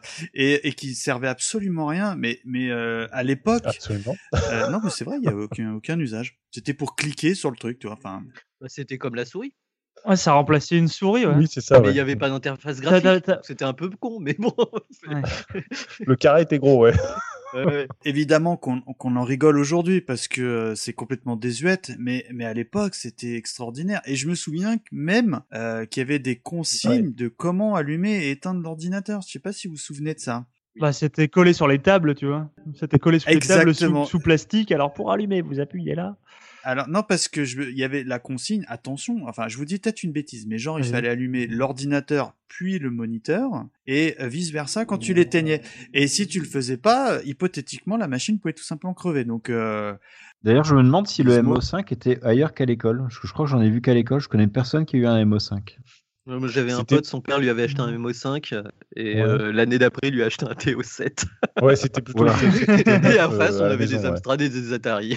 Oh Ouais. merde. Ouais, C'était c'est l'évolution du MO5 le TO7, enfin la pseudo-évolution Euh, si je risque de dire une bêtise. C'est plutôt l'équivalent, le TO7. Et l'évolution, c'est le TO9. D'accord, bon, bah, tu vois, tu m'as perdu. Donc, continue, Yetcha. Oui, en fait, euh, mon père, lui, était euh, instit et euh, dans l'école primaire où j'étais aussi, euh, il y avait un, un parc de MO5. Donc moi, j'ai découvert ça euh, au, au primaire. J'en ai eu aussi au collège. Et c'est vrai que ça m'a euh, ça m'a branché. euh, j'ai écrit des petites lignes de basique, etc. Enfin, c'est un truc. euh, c'est un truc qui m'a qui m'a bien bien accroché. Et en passant sur le CPC, euh, j'ai euh, moi-même euh, essayé de me lancer sur l'écriture d'un d'un jeu d'aventure avec beau. avec Érotique. plusieurs fenêtres. Non non pas du tout. C'était un peu sur. Je sais pas si vous connaissez le jeu Les Passagers du Temps. Sur Évidemment. TMC, bien sûr. hein, voilà avec le chat là. hein. Voilà. Alors j'avais pris la même la même euh, présentation avec quatre fenêtres, avec des petits indices, des machins. Enfin, je m'étais amusé à, à faire ça. Je n'étais jamais allé jusqu'au bout hein, du, du jeu. Et alors, par contre, je voudrais signaler quelque chose. Euh, pendant cette, euh, à un moment, pendant cette écriture, en fait, un samedi, euh, mes parents m'emmènent faire les courses avec eux à, à Continent, hein, l'achat gagnant. Évidemment. Et donc, euh, mon esprit était encore dans le jeu. Et je me vois encore à l'arrière de la voiture, donc c'était en 88, je crois bien, en train de me dire que j'aimerais faire un jeu qui se passe dans la vie réelle, qu'on aille à l'école, au travail, qu'on fasse des courses, qu'on aille faire du sport. Donc aujourd'hui, ce soir, maintenant, je revendique officiellement et pour la première fois la paternité de l'idée originale des Sims. Donc j'aimerais bien qu'on me reverse les droits d'exploitation de toute la licence Sims. Il y avait, Merci. il y avait pas des genres un peu équivalents à l'époque, non? Pas du tout. Malheureusement, avoir l'idée, ça suffit pas. hein. Non, ben y je sais bien. Sinon, les mecs ça qui que ont je eu parle- l'idée de Facebook, ça riche aujourd'hui. En tout cas, Yetcha, nous, on a évidemment, on a une question qui nous brûle les lèvres. Est-ce que tu as Yep. publié ton jeu? Ah non, non, non, je te dis, je, je suis jamais allé au bout, euh, mais euh, j'avais, il y avait quand même la moitié à peu près qui était, qui était jouable. J'arrivais à y jouer. Parce que moi, moi, là, à titre personnel, la programmation Amstrad, quand je faisais des bordures qui changeaient de couleur, j'étais hyper content. C'était border égal je sais pas quoi, tu vois, run euh, machin. Enfin, J'étais allé un peu plus loin, j'étais, j'étais fier de moi. Mais bon, ça s'est, ça s'est avorté quelques années après. Mais après, Alors, au- au-delà de ça, on en rigole, pardon, une seconde, Oui. mais euh, c'était une époque aussi où tu avais beaucoup de, de créateurs, justement, qui, qui, comme toi, se disaient un matin, je vais faire un Ouais. jeu, et qui arrivaient et qui le vendaient vraiment, tu vois, genre des mecs comme. Richard Garriott, typiquement, il a commencé comme ça, quoi. bien sûr. Il a commencé chez lui, tout. Tu peux nous en parler un tout petit peu, ouais Bah, Richard Garriott, donc euh, le mec qui a fait toute la série des, toute la série des Ultima, il avait commencé euh, Ah oui. avec euh, son premier jeu, je vais peut-être écorcher son nom, ça doit être euh, Akabalet ou Aka, Akalabet, un truc comme ça. Bref, un- une espèce de, de proto-Ultima, si tu veux. Et le mec avait fait exactement ça. Il avait développé son, son jeu chez lui. Après, il avait passé une annonce dans le. Il avait fait plein de disquettes, tu vois, à la main. Il a passé une annonce dans un journal, le journal du coin, en payant, en se payant une page de publicité. Et il était allé prévenir la poste qu'il aurait, il aurait plein de commandes, qu'il allait devoir faire des gros envois et des machins. Et je crois que le mec a eu, genre, c'était une dizaine de commandes ou un truc comme ça sur tout le mois. Il était désespéré. Mais il s'est pas, il s'est pas démonté, tu vois. Et il a fini par faire, il a fini par faire Ultima, qui était, qui a fini par être une série gigantesque. Mais c'est marrant, on peut faire un peu un parallèle euh, avec ce qui se fait aujourd'hui, mais on- à l'époque, les développeurs, aujourd'hui on dit que, enfin, t'as les gros développeurs et puis t'as les développeurs indépendants, mais à l'époque c'était pratiquement, enfin, de, de, de mon expérience à moi, j'avais le sentiment c'était que ça, il y avait pas des, des gros studios, il y avait Bah. des mecs qui étaient, on aime bien dire, qui programmaient dans leur garage ou... C'était en Europe Nico et sur micro. euh, Ouais, des, c'est ça. Des, des studios comme Namco, euh, Capcom et Bien compagnie. sûr. Dès le début des années 80, eux, ils avaient des équipes de programmeurs. Oui, ils leur disaient Tu vas me faire un clone Bien de sûr. Space Invaders et tu me rajoutes un petit truc en plus. Chez Mais c'est vrai Atari, qu'en les mecs, Europe- c'était l'usine, quoi. Ils étaient des centaines. Ouais, mais là, là, là, je me, là, on est vraiment sur la partie Amstrad, hein, sur ces. Bien sûr, bien sûr. Bah, tu avais de toute façon une scène qui commençait à se monter de tout ce qui était démo maker, des mecs qui essaient d'avoir des, qui- de, justement de claquer des performances d'affichage, d'animation, qui faisaient des espèces de, de cartes de visite, tu vois, mais c'était un moyen d'expression euh, comme tu pouvais avoir un mec qui aujourd'hui va te faire un morceau ou un truc comme ça. Les gars essayaient d'avoir de tirer une performance d'un d'un hardware donné, quoi. Mhm. Et le but c'est que le mec se dise en face, mais attends, mais comment il a fait ça sur un Amstrad, tu vois, c'est Ouais. pas possible. Ouais, je me rappelle de ça, toutes ces démos là. euh, Bien sûr, bah, musicales, c'était incroyable. Ouais, ouais. Et puis les Alors, éditeurs fonctionnaient comme ça aussi, c'est-à-dire qu'il y avait des éditeurs de jeux, ils disaient aux développeurs, les mecs qui faisaient leurs jeux chez eux, envoyez nous vos disquettes et on sélectionnera les meilleurs. Et euh, si vous êtes sélectionné, voilà. Il n'y avait pas ce côté commande non plus. C'était ça qui était Ouais. intéressant sur, euh, sur Amstrad et tout ça. Euh, Les gars, ils recevaient des produits. Bon, bah, ils les éditaient ou pas, quoi. Mais euh, c'est vrai qu'il y avait, euh, il y avait Ouais, c'est vraiment ça, une séparation euh, un peu plus entre les deux. Les Même jeux leur s'il y a, Bien sûr, il y a arrivaient, eu des jeux de commande par les éditeurs. On pense à Océan et compagnie, euh, qui eux, euh, Ouais. c'était pas des, c'était Bah, pas des petits joueurs, quoi. C'est un moment où tu as vraiment deux mondes qui cohabitent. Quoi. Le passionné qui est chez lui et qui a encore les moyens de faire, s'il a beaucoup de volonté et des- du savoir technique, euh, son jeu. Et puis tu as des équipes qui vraiment se sont lancées dans l'espoir de faire de l'argent. Mais c'est vraiment. euh, Et puis tu as US Gold. qui n'a fait ni l'un ni l'autre. qui a fait ni l'un ni l'autre. Mais qui a réussi à faire une carrière quand même. hein. C'est Ouais, ouais, ouais, spectaculaire. Ils sont bien sortis quand même. Ah, moi Alors, bien rester- les jeux.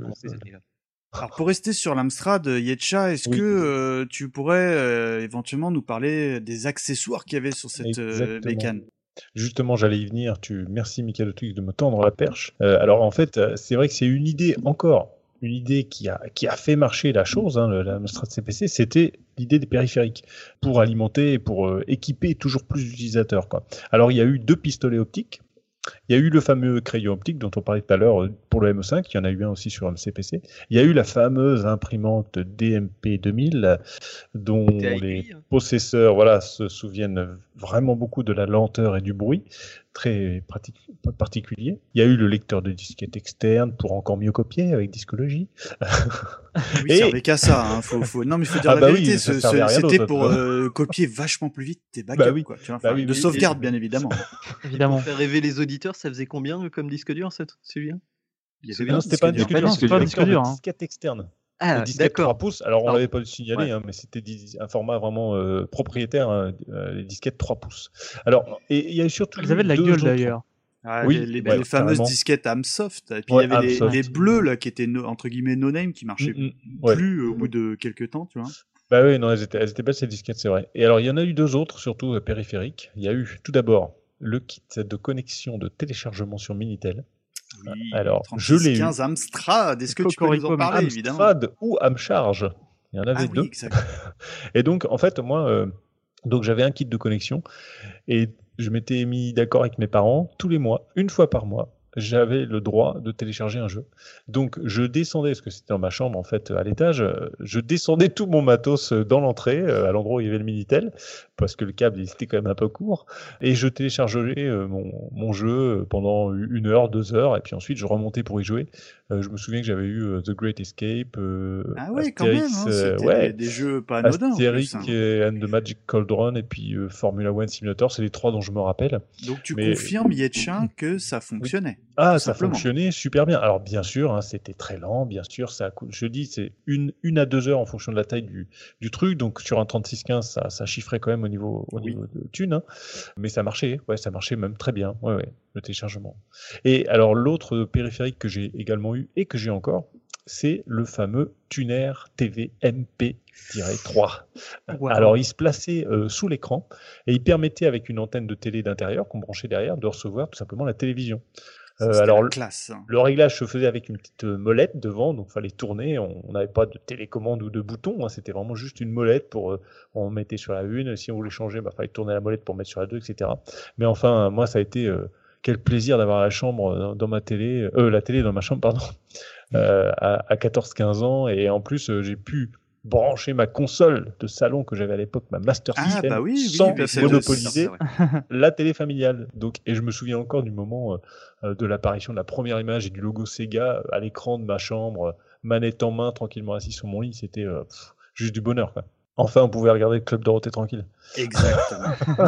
Et donc là, bon, euh, évidemment, on va pas faire un numéro spécial Amstrad, mais comment ne, ne pas parler de, des fameuses pubs Amstrad d'époque, donc dont on va s'écouter un petit extrait. Voici les micro-ordinateurs Amstrad. À ma droite, le 6128, à ma gauche, le 464. Amstrad a tout prévu. Écran graphique, clavier, lecteur de disquette ou de cassette intégrée. Et une seule prise euh, euh, branchée. Les micro-ordinateurs Amstrad. Faites-le, Écran graphique. Clavier avec lecteur intégré. À ce prix-là, tout est compris, sauf le vendeur. Amstrad, le mordant informatique. Mon gars, regarde ça, le nouvel Amstrad, je te dis pas. 61 28 plus, c'est un vrai micro. Tes cours, tes maths, ton traitement texte, tu les programmes sur ta disquette. Et si l'anglais te prend la tête, mets une cartouche et fais la fête. Rigole un max sur des tas de jeux, super graphisme, 4000 couleurs, son stéréo dans le moniteur pour un prix hyper sympa. Nouveau 61-28 plus Amstrad sur cartouche et disquette. Yetcha, donc après cette petite écoute, est-ce que tu peux nous parler un petit peu de ces pubs qui, selon moi, ne sont absolument pas euh, clichés, hein, comme on pouvait en voir à l'époque hein. Alors, je vais revenir à la PDG de l'époque, donc euh, Marion Vanier, qui a dit en fait que les, les crocodiles étaient 100% made in France. En fait, c'est une idée qui est venue de leur agence de pub, euh, alors qu'un des employés faisait des photocopies. Il y a une feuille qui est ressortie avec des bords un peu dentelés, et à cette époque, en fait, il, il mangeait complètement le marché, et le bord de la feuille lui a fait penser à des dents de crocodile. Et en Ah, fait, ils ont c'est ensuite... franco-français le crocodile. Voilà, exactement. Et ensuite, ils ont pensé au slogan Amstrad, le mordant informatique. Et donc, c'était un concept qui était à, est estimé à 30 millions de francs. Ça plaisait pas du tout aux Anglais. Et euh, donc, Madame Vanier, euh, pour faire passer le projet, a vraiment insisté en appuyant sur les différences culturelles entre les deux pays, en parlant notamment de notre goût prononcé pour les cuisses de grenouille et que beaucoup d'Anglais euh, sont incapables de manger. Et donc, ils ont, ils ont finalement accepté et ils ont bien fait puisque euh, les cartons, euh, les crocos ont fait vraiment un, carton en France. Et les Anglais ont même fini par reconnaître que c'était une, très très bonne idée. Donc, euh, c'est vraiment 100% français, c'est l'histoire de, de crocodile Amstrad que tout le monde connaît. En tout cas, c'est vrai que euh, quand tu parles Amstrad, je sais pas pour vous messieurs, mais c'est c'est le crocodile est complètement associé à la marque. Enfin Ah pour bah moi, oui. c'était évident que c'était Ah bah oui, euh, euh, enfin natif de, de- du pays d'origine. Donc bah là, je vais euh, faire un petit tour de table parce que évidemment c'est frustrant, mais on va pas faire un numéro spécial Amstrad. Oupi, euh, déjà petite question toute bête, est-ce que toi, comme tu es peut-être un petit peu plus jeune que nous, euh, tu as connu euh, cette bécane tout simplement? Alors moi, je l'ai connu parce que mon voisin en avait une, euh, enfin avait un Amstrad ZPC. Et euh, par contre, j'ai absolument aucun souvenir des jeux euh, auxquels j'ai pu jouer quand j'étais gosse. Bon alors je vais dire, je vais, alors on va, on va dire que t'es Patrick Helio. Euh, bon moi je dirais euh, License to Kill, voilà. du coup, euh, toi pareil, hein, à deux jeux comme ça qui euh, difficilement hein, euh, seraient à faire aujourd'hui sur. Amstrad si tu devais en sauver deux. Alors moi, il y en a 15, enfin, il y en a, il y en a deux euh, qui me viennent à l'esprit, euh, euh, qui me paraissent être vraiment les deux meilleurs jeux de l'Amstrad. Ça sachant que moi, j'ai du mal à rejouer à l'Amstrad. hein. Ah oui oui, il faut le dire. Parce que moi, je l'avais Oui, pas bah, personnellement. on- on est tous J'avais un. Atari ST, mes potes avaient des Amiga la plupart. Euh, on avait un pote qui avait un Amstrad, deux potes qui avaient des Amstrad. Bah, on les prenait sous nos ailes avec un air euh, de, de- voilà, bon, t'as eu un Amstrad quoi, euh, compatissant, on va dire. Voilà, c'était un peu le la fin de technologie quoi. Euh, mais il y a quand même deux jeux que j'ai vraiment adoré sur Amstrad à l'époque. C'était Exolon. Ah oui. Je sais pas si vous connaissez, c'était Ouais, un petit, euh, nom, ouais, ouais, ouais, Les sorcières non? un petit cosmonaute. Oui, non, non, oui, c'était un petit euh, cosmonaute qui lançait des, des roquettes de son Mmh. sac à dos. Et ce jeu, était, c'était une série d'écrans avec des épreuves, des trucs à passer. Mais je trouve que le gameplay de ce jeu était juste parfait. On avait des jeux qui étaient parfois un peu avec des tests de collision un peu pourris, ce genre de choses sur Amstrad. Et là, vraiment, le programmeur qui a programmé Exolon, il a pas fait le plus beau jeu du monde, mais le jeu était super carré, quoi. Et le deuxième, euh, bah, c'est Barbarian. Ah, parce que, parce que euh, c'est un des, enfin, pour moi, c'est un des premiers versus fighting de l'histoire, en sachant que moi, je suis un fan de, de jeux de combat euh, à un contre un. Et euh, bah, euh, il était pareil, extrêmement beau, extrêmement bien programmé. Tu avais ces couleurs fluo spécifiques à l'Amstrad CPC qui étaient vraiment sympas. Et euh, bah, en La musique. euh, la musique, mais qui était que en intro. Et ensuite, Oui, j'ai eu la version elle a marqué. Atari ST. Et dans la version Atari ST, c'était légèrement plus beau. Et tu avais la musique pendant le combat. et Ouais. d'écrit. Waouh. Et ouais, c'était la classe. Mais la euh, c'est version vrai Amiga, que ouais, cool. la, la- la version euh, Amstrad était un peu plus, moins jolie, un peu tout ce qu'on veut, mais euh, le gameplay il était parfait quoi sur Amstrad. C'était le même que sur les versions, on va dire, supérieures. Et, euh, et on pouvait décapiter le type. Et quand euh, en face le Ah mec bah était oui. Ah bah décapité, voilà, j'ai cru que il y avait le petit nain vert qui lui en mettait parler, un hein. petit coup de pied dans la tête et puis qui empoignait le corps. C'était excellent, quoi. Je veux dire, c'était de la violence graphique euh, à 100%. Pour, euh, si tu, enfin, pour rejouer, ça je te rejoins Nico, aujourd'hui tu rejoues à l'Amstrad, déjà les manettes, tu dis oh là là, comment on faisait à l'époque? Et, et euh, tu rejoues à l'Amstrad, bon, euh, au-delà de l'aspect nostalgique de l'objet, c'est très très très difficile d'y rejouer. hein. Après, je suis pas spécialiste, mais il y a quand même quelques bons jeux quand même. Il y a des trucs pas achetés. Ah oui, bah il y en a une pléthore. Euh, Gizmo, toi, est-ce que tu vois de, de, de tes pays un petit peu exotiques, euh, d'Arabie Saoudite, etc. Tu as connu l'Amstrad? Ah, malheureusement, pas du tout. Ah, donc c'est oui, toi c'était pro PC. On reste sur le PC. D'accord. Donc bah, on va dire que pour le coup, Yetcha, tu as un petit, tu as le bonus, tu prends le bonus de Gizmo, tu as le droit à 4 jeux. Super. Mais moi, j'ai pas pu parler d'Outrun, sans déconner. Non, on parlera pas d'Outrun sur Amstrad. non mais ah, bah, non mais comme comme vous dites comme vous dites c'est vrai que c'est difficile de rejouer sur euh, sur Amstrad. Euh, après il y a, il y a quand même quelques jeux qui restent. Euh, Donc tu as cité Barbarian. Euh, moi je citerai aussi euh, des jeux comme euh, Arkanoid ou, ou Grisor euh, ou encore Freddy. Hardest, euh, Dally Thompson's Olympic Challenge. C'est des jeux auxquels j'ai beaucoup joué. Mais néanmoins le jeu que je retiens moi c'est Bomb Jack. Ah oui. Euh, Ah, parce ouais. que j'ai passé énormément d'heures sur ce jeu et je trouve encore aujourd'hui qu'il est très jouable. La maniabilité est excellente. Euh, Il y a une maîtrise dans la vitesse de la chute du personnage euh, qui est très précise, très précise. La beatbox est parfaite. Il y a du challenge. Il faut juste vraiment, euh, enfin, on ne perd pas parce que euh, le jeu est mal fait. Quoi. C'est vraiment une erreur du joueur. Et les graphismes sont plutôt agréables pour, pour, pour la machine. Oui, c'est vraiment des vues de euh, pyramides, etc. oui, voilà, avec il y a en- des fonds d'écran qui sont très sympas. Et franchement, c'est un jeu qui est encore aujourd'hui, pour le coup, c'est un jeu très, très, très, très jouable. Et alors, je vais citer un, un deuxième jeu. Et là, je, je, je veux qu'on mette un petit extrait sonore. Euh, on va le mettre tout de suite d'ailleurs, et je vous en parle deux secondes juste après.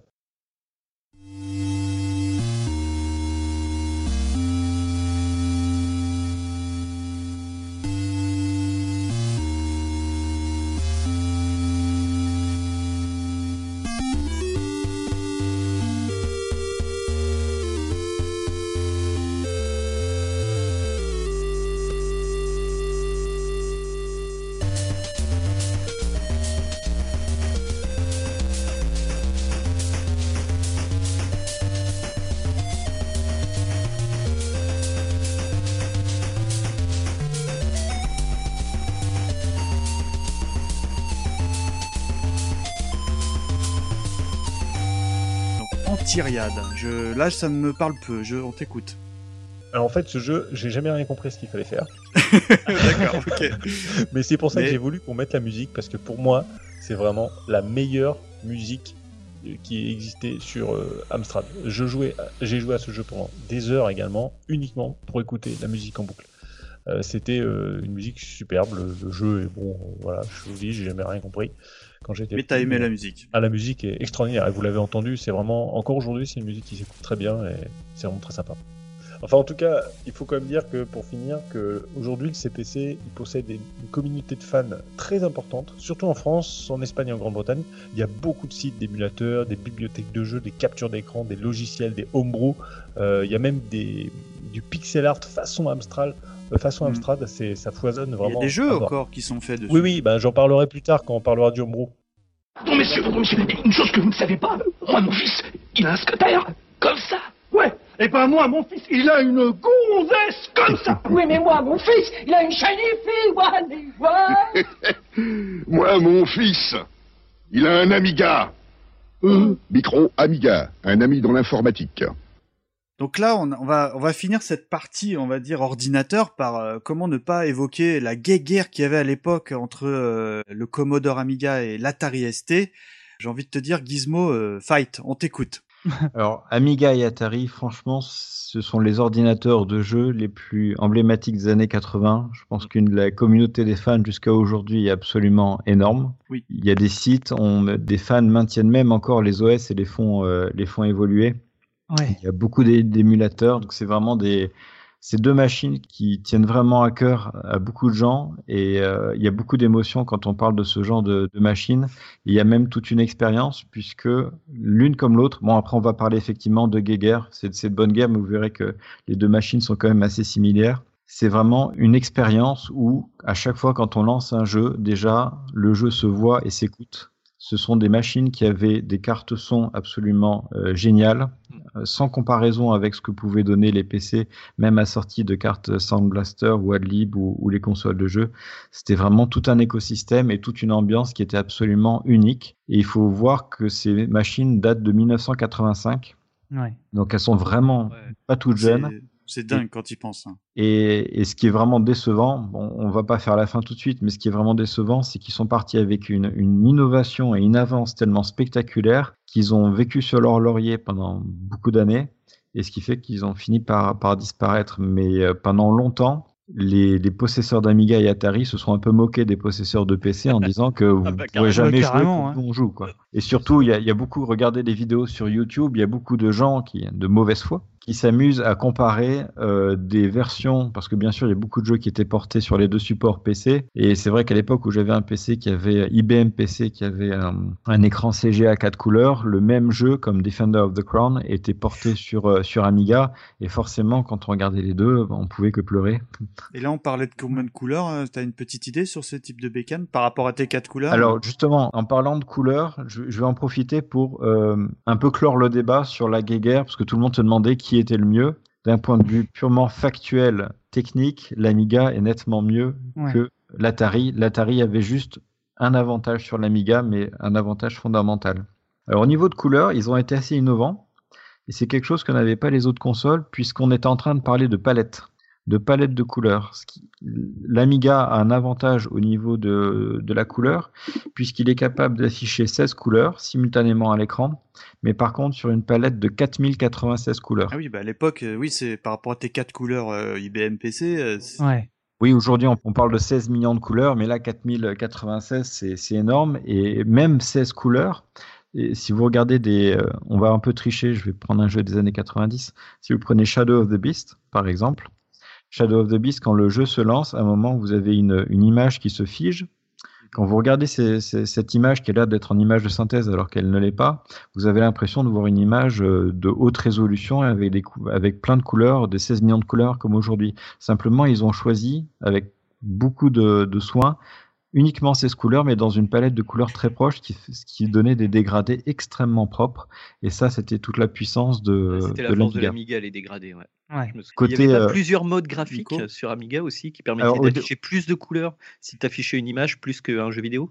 Oui, c'est ce que justement, c'est que quand vous regardez avec Shadow of the Beast, vous voyez que justement quand ils affichent cette fameuse image, il y a un espèce de scintillement qui apparaît à l'écran. Ils arrivent à entrelacer l'écran Ah. et ce qui provoquait un, un petit scintillement. Et c'était, euh, mais je crois que l'Atari était capable de le faire, mais euh, Oui, euh, tous les ordinateurs, même l'Amstrad, avaient plusieurs modes graphiques, mais là, ceux, ceux de l'Amiga étaient euh, bourrins. Au niveau de l'Atari, pour rester dans les couleurs, euh, ils affichaient aussi 16 couleurs, mais par contre uniquement sur une palette de 512.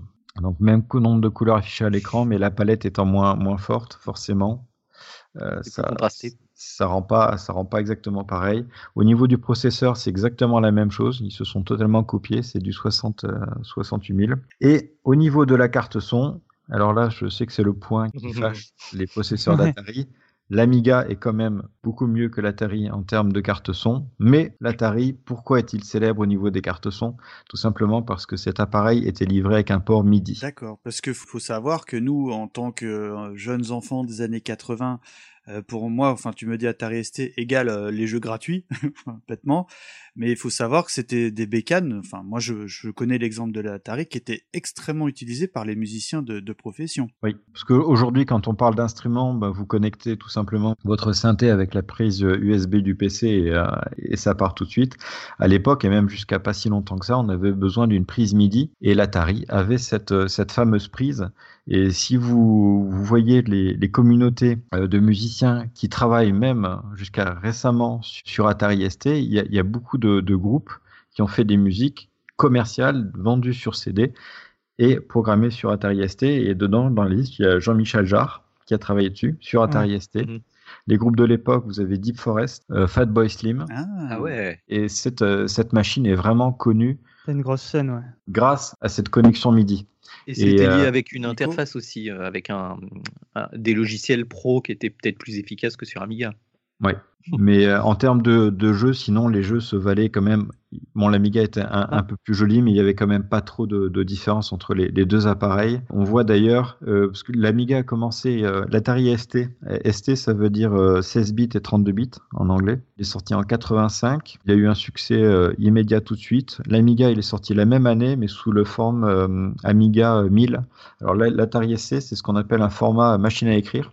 Donc vous aviez le clavier et l'ordinateur euh, à peu près d'ailleurs comme l'Amstrad CPC dans, le- dans la même boîte, alors que l'Amiga 1000 quand il est sorti c'est un peu le desktop des PC euh, Ouais. standards qui s'est quasiment pas vendu, alors que le- l'Amiga 500, le plus connu de tous, est sorti deux ans après, ce qui est très tard, et lui s'est vendu à plus d'un million d'exemplaires. Si je peux apporter une anecdote pour, euh, pour, pour nourrir un peu cette guéguerre et pour montrer justement le côté un peu que les, les deux machines se ressemblent, il faut garder en tête que euh, Commodore, donc, euh, qui est le fabricant des, des Amiga, c'est un, un mec qui a fondé donc euh, qui a fondé Commodore, c'est Jack Tramiel.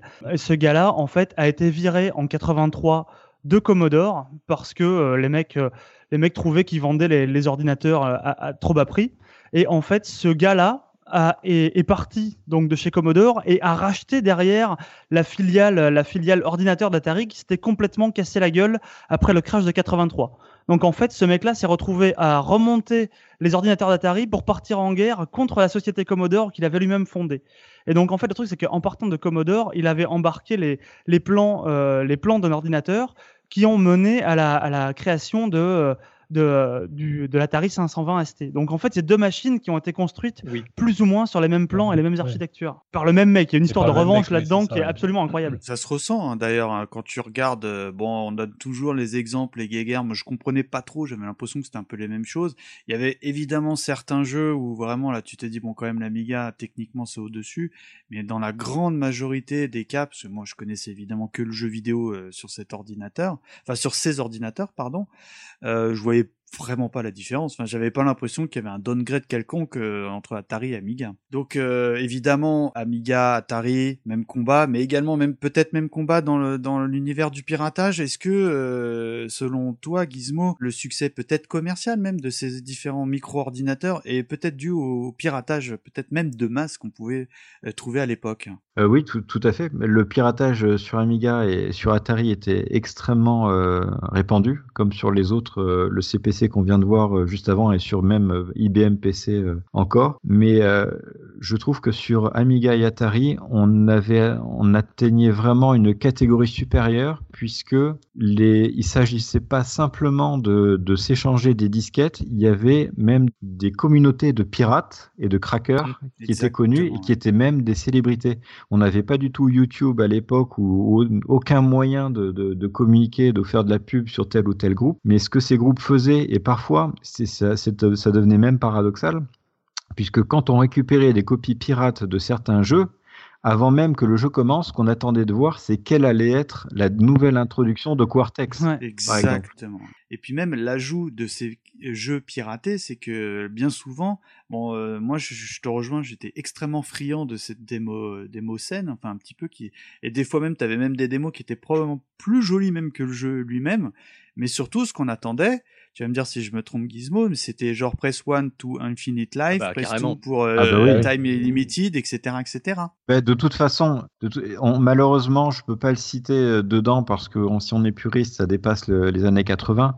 Mais vous prenez un jeu totalement mythique euh, d'Amiga qui s'appelle Shadow of the Beast, Évidemment. dont la, la musique est absolument spectaculaire, mais ce jeu était d'une difficulté absolument redoutable. Si vous vouliez le jouer sans trainer euh, enclenché, enfin, c'était vraiment, enfin, il fallait vraiment être super bon pour pouvoir jouer à ce jeu.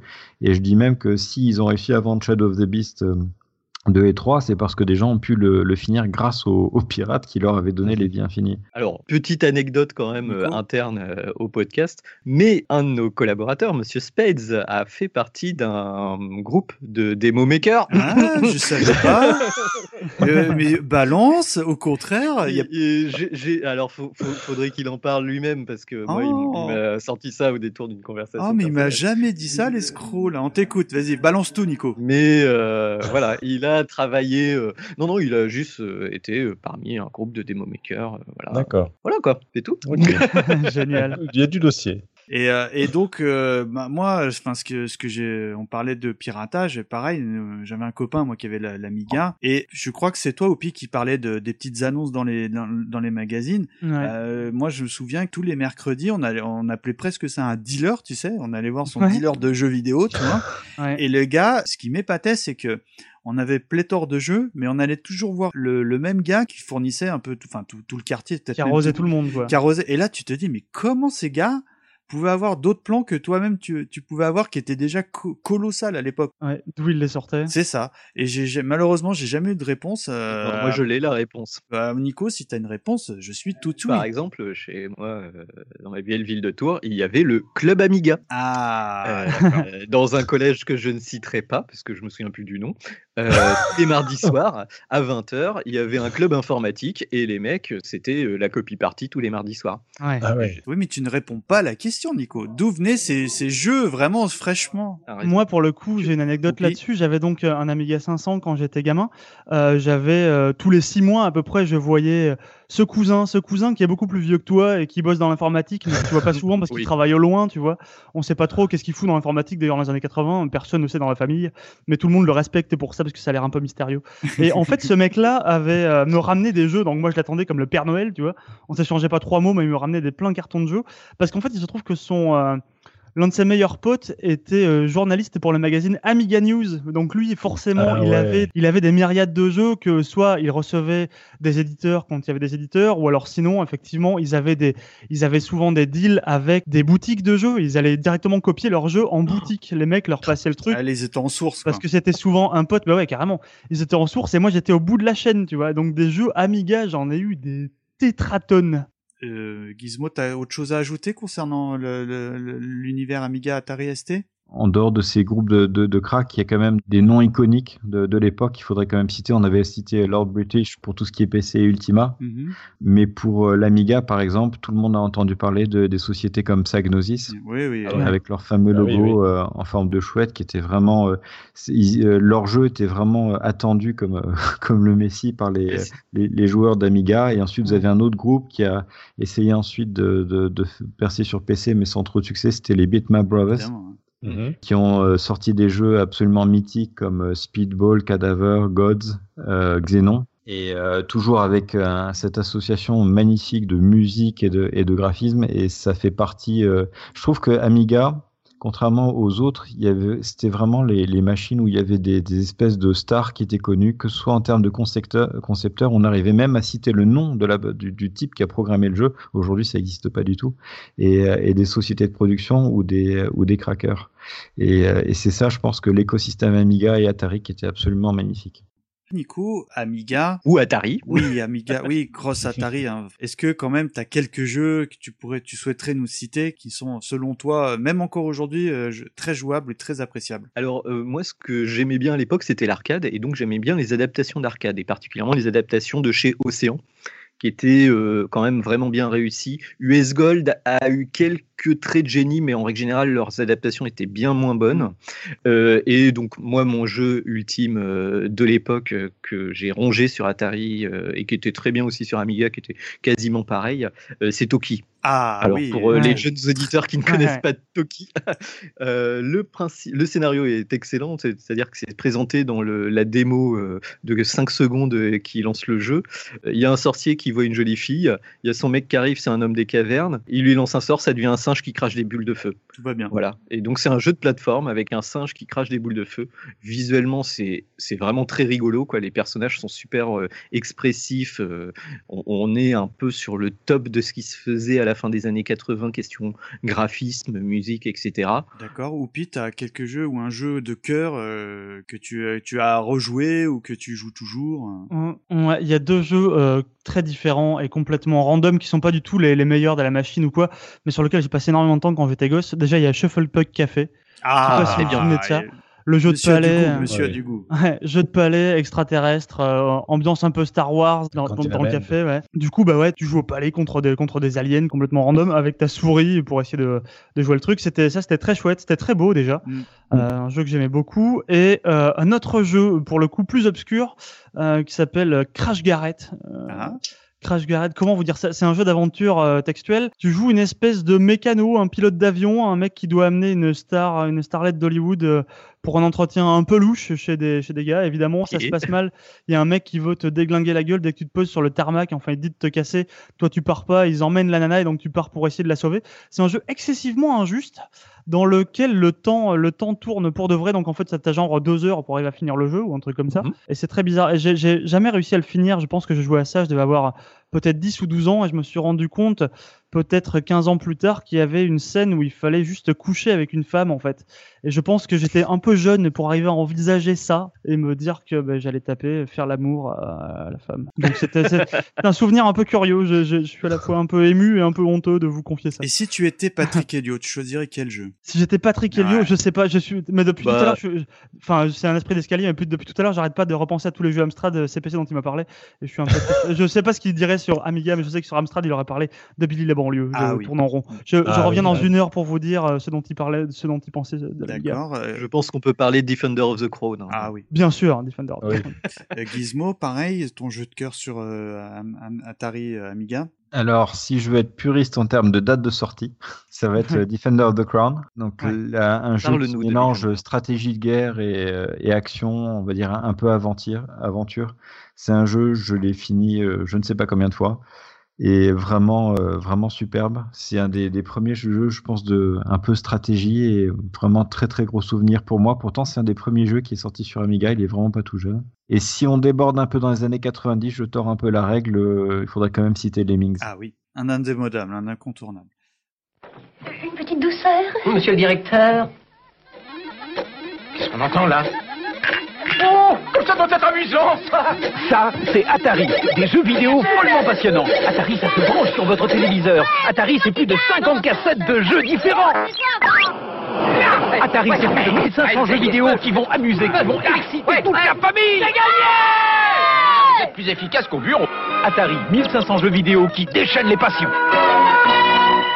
Donc là, on va basculer sur euh, également, après avoir fait un gros dossier sur les parties ordinateur, on va basculer sur les parties consoles. Et là, je me rapproche de toi, Nico. Euh, Est-ce que tu pourrais nous parler des consoles de seconde génération? Est-ce que tu peux nous situer déjà à quelle époque elles sont arrivées euh, dans nos petites mimines? Ouais, tout à fait. Alors, je vais pas faire un topo complet des consoles de deuxième génération, parce que euh, dans la deuxième génération, il y a à peu près autant de consoles qui sont sorties en 6 ans que de consoles qui sont sorties entre 99 et 2016. Donc euh, on va on va se focaliser ouais, sur, sur euh, un minimum de machines les plus emblématiques et puis surtout celles qu'on a connues en France parce qu'il y a des machines qui sont sorties au fin fond du Japon ou des États-Unis qu'on n'a jamais vues ici. Je vois pas trop l'intérêt euh, d'en parler. Donc euh, on parle de deuxième génération de consoles, donc ça veut dire qu'il y a une première génération. Euh, donc la première génération en fait c'était toutes les consoles avec mémoire intégrée. C'est-à-dire que quand on achetait une console, on achetait une boîte qui se branche sur la télé avec des jeux dedans. Et euh, le principe de cartouche interchangeable est venu un peu plus tard avec la Magnavox Odyssey, en sachant que par contre la Magnavox Odyssey, on ne peut pas vraiment la mettre dans la deuxième génération non plus, parce que c'était plus un jeu de société qu'on branchait sur la télé avec des règles, des points qui s'affichaient, mais de façon un peu aléatoire sur l'écran. On est plus sur le jeu de société qui utilise la télé que sur une vraie console comme on la conçoit maintenant. Et donc la révolution de la deuxième génération, c'est arrivé avec euh, la première, c'était l'Atari 2600, c'est une machine avec des jeux interchangeables. Donc euh, on va commencer euh, bah, du coup par, bah, l'Atari 2600, hein, tout simplement, qui est le plus gros succès de la seconde génération de consoles. On aurait pu aussi parler de la ColecoVision, de l'Intellivision, mais c'est des machines qui sont assez similaires. Et donc ce- c'est vraiment ce qui a lancé le marché du jeu vidéo principalement aux États-Unis, hein, qui était le premier marché euh, du jeu vidéo à l'époque. On se souvient, euh, bah, on en a parlé un peu dans la version, dans la partie arcade, parce que les jeux de l'époque, il y avait quelques jeux qui étaient exclusifs aux consoles, mais la grande majorité étaient des jeux d'arcade portés sur console. De façon plus ou moins réussie, on va dire. Donc, euh, euh, sauf que voilà, euh, Atari produit une console, mais n'invente pas, enfin ne met pas en place un système de licensing. C'est-à-dire que maintenant, ça paraît logique pour tout le monde, mais en gros, à l'époque, un n'importe quel éditeur pouvait sortir un jeu sur l'Atari. Il payait ses cartouches, Atari lui mettait ses jeux sur cartouches, il les vendait, ça s'arrêtait là. Ce qui est le succès aidant, tout ça a entraîné en fait une espèce de bulle spéculative. C'est-à-dire qu'un jeu vidéo programmé en deux mois pouvait se vendre à des millions d'exemplaires et ramener des millions de dollars pour un investissement qui était euh, somme toute ridicule. Et aussi, bah, on commençait à, tout le monde voulait sortir son jeu. Donc on avait n'importe qui sortait son jeu. Il suffit de payer la cartouche, vous pouvez sortir son jeu. Et du coup, ça a créé une double inflation c'est-à-dire euh, inflation euh, de chiffre de vente et inflation de jeux dans tous les sens, de très mauvaise qualité pour beaucoup, parce que euh, ben, quand un jeu est tout fini en 5-6 semaines, on peut s'attendre à une qualité assez médiocre. Il y a vraiment une saturation du marché. Alors ça s'est ça s'est fait en deux temps. hein. A priori, euh, le crash Atari, ce qu'on appelle le crash Atari, Euh, premier euh, jeu vraiment catastrophique, ça a été E.T. C'est-à-dire qu'ils en ont produit, euh, enfin voilà, ils ont produit le jeu E.T. pour la sortie, euh, peu après la sortie du film, et ils en ont prévu euh, d'en sortir plus de 50% de cartouches que de consoles existantes. Je ne sais pas si vous voyez le calcul. Non, mais c'est En dément, gros, ouais. Voilà, ils, ont, ils se sont dit, on va sortir le jeu, le jeu E.T. et ça va faire vendre 50% de plus de consoles Atari. Mais surtout, ils se le sont dit extrêmement tard. Enfin, l'histoire d'E.T. est vraiment euh, extrêmement re- rebattue et portée au nu, on va dire. Oui. Euh, mais euh, il y a vraiment. le mec a fait son jeu en, c'est quoi, un mois, un truc comme ça? 5-6 semaines, hein, je crois. 5-6 semaines, ouais. D'ailleurs, il, si- était, euh, il le dit en interview, il, Ouais, dit euh, j'ai fait du mieux que je pouvais. Si vous l'avez pas vu, d'ailleurs, je vous enjoins à regarder le, le documentaire Atari Game Over, qui est, qui est absolument génial, qui a été fait par, euh, je sais plus comment s'appelle le gars, il s'appelle euh, Zach Penn. C'est le gars qui avait fait le, le, c'est le script de Last Action Hero pour, pour situer un peu le personnage, et, euh, et qui a fait plein d'autres films de super-héros depuis, et qui là était parti pour essayer de vérifier la légende. Est-ce que vraiment les jeux, les jeux E.T. avaient été enterrés dans le désert? Et donc il présente un peu, outre ça, la, la quête des, des, des cartouches d'E.T.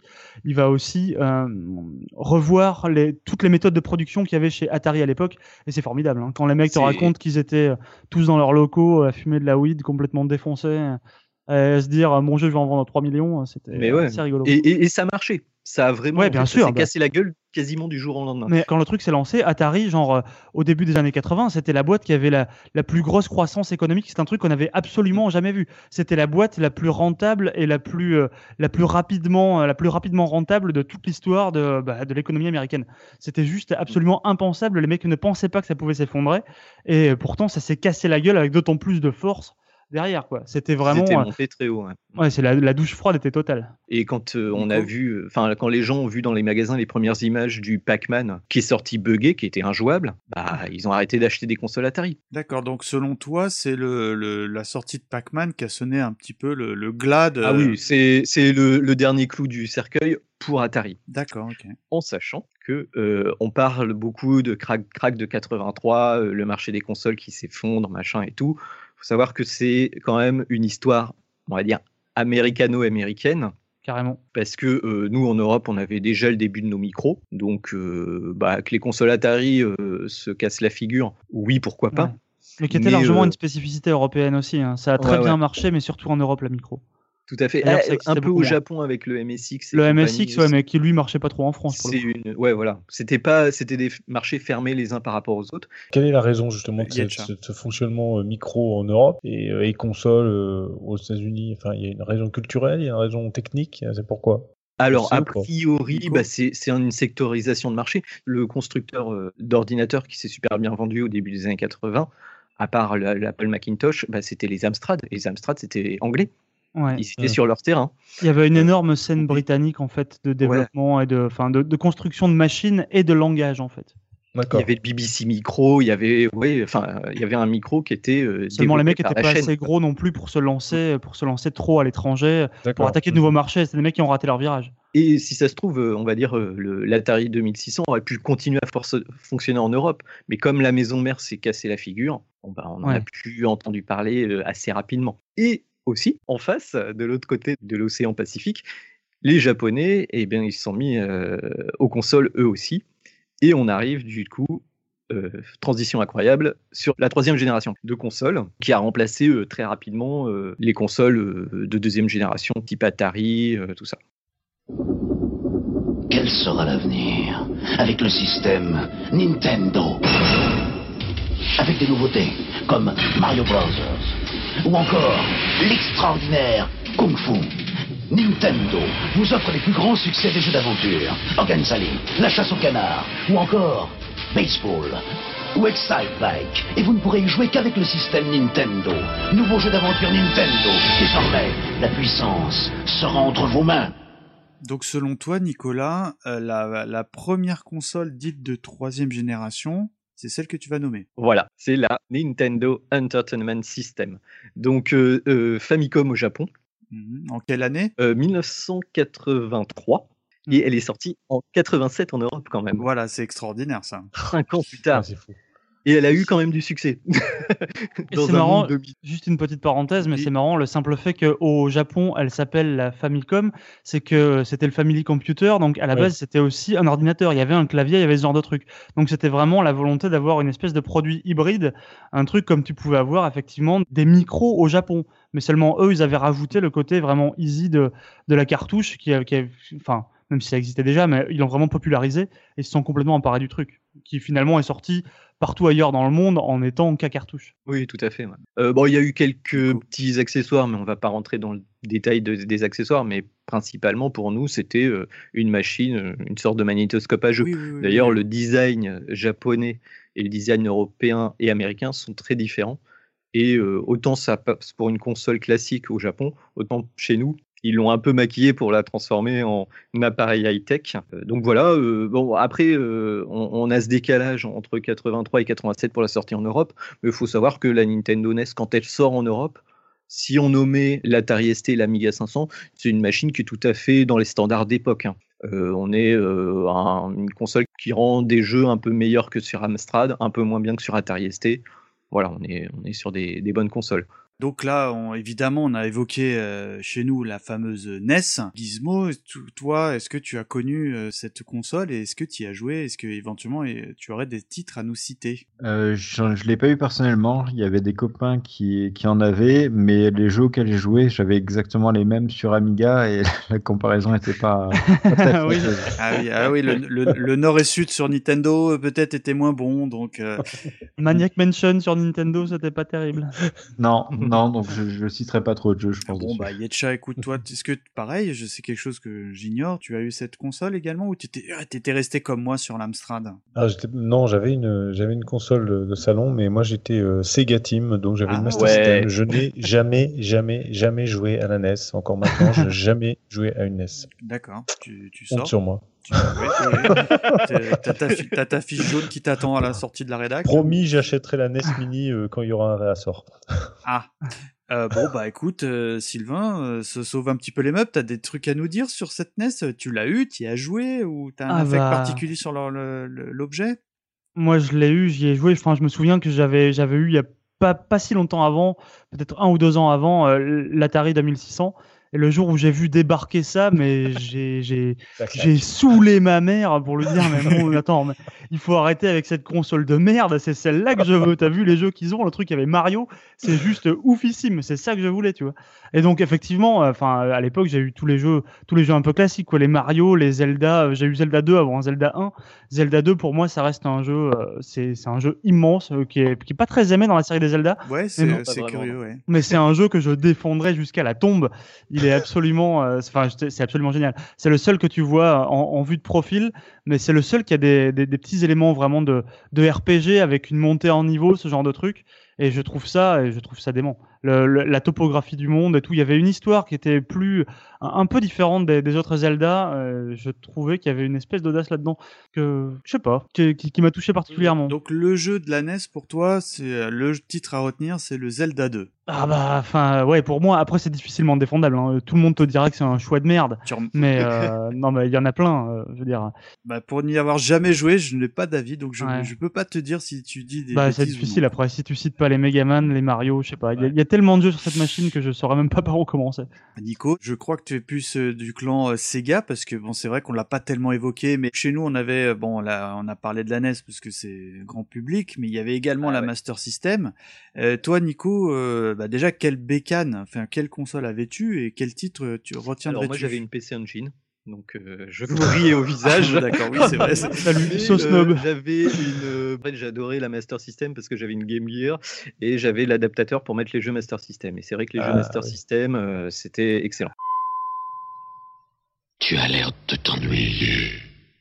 Tu sais, il nous faudrait une Sega. C'est une console de jeux vidéo. Branche-moi sur une Sega. C'est garanti pour s'éclater. Il y a plein, plein, plein de jeux de dingue qui vont avec. Hot Run, Double Dragon, Shinobi, Ghostbuster. Et les graphismes sont tellement gros. Et tu peux, tu peux, tu peux rajouter des tas de trucs comme les lunettes 3D. Ça te donne un look d'enfer. Alors, sois sympa. Branche-moi sur une Sega. Allez, envoyez la photo du produit. Hey, branche-moi sur une Sega.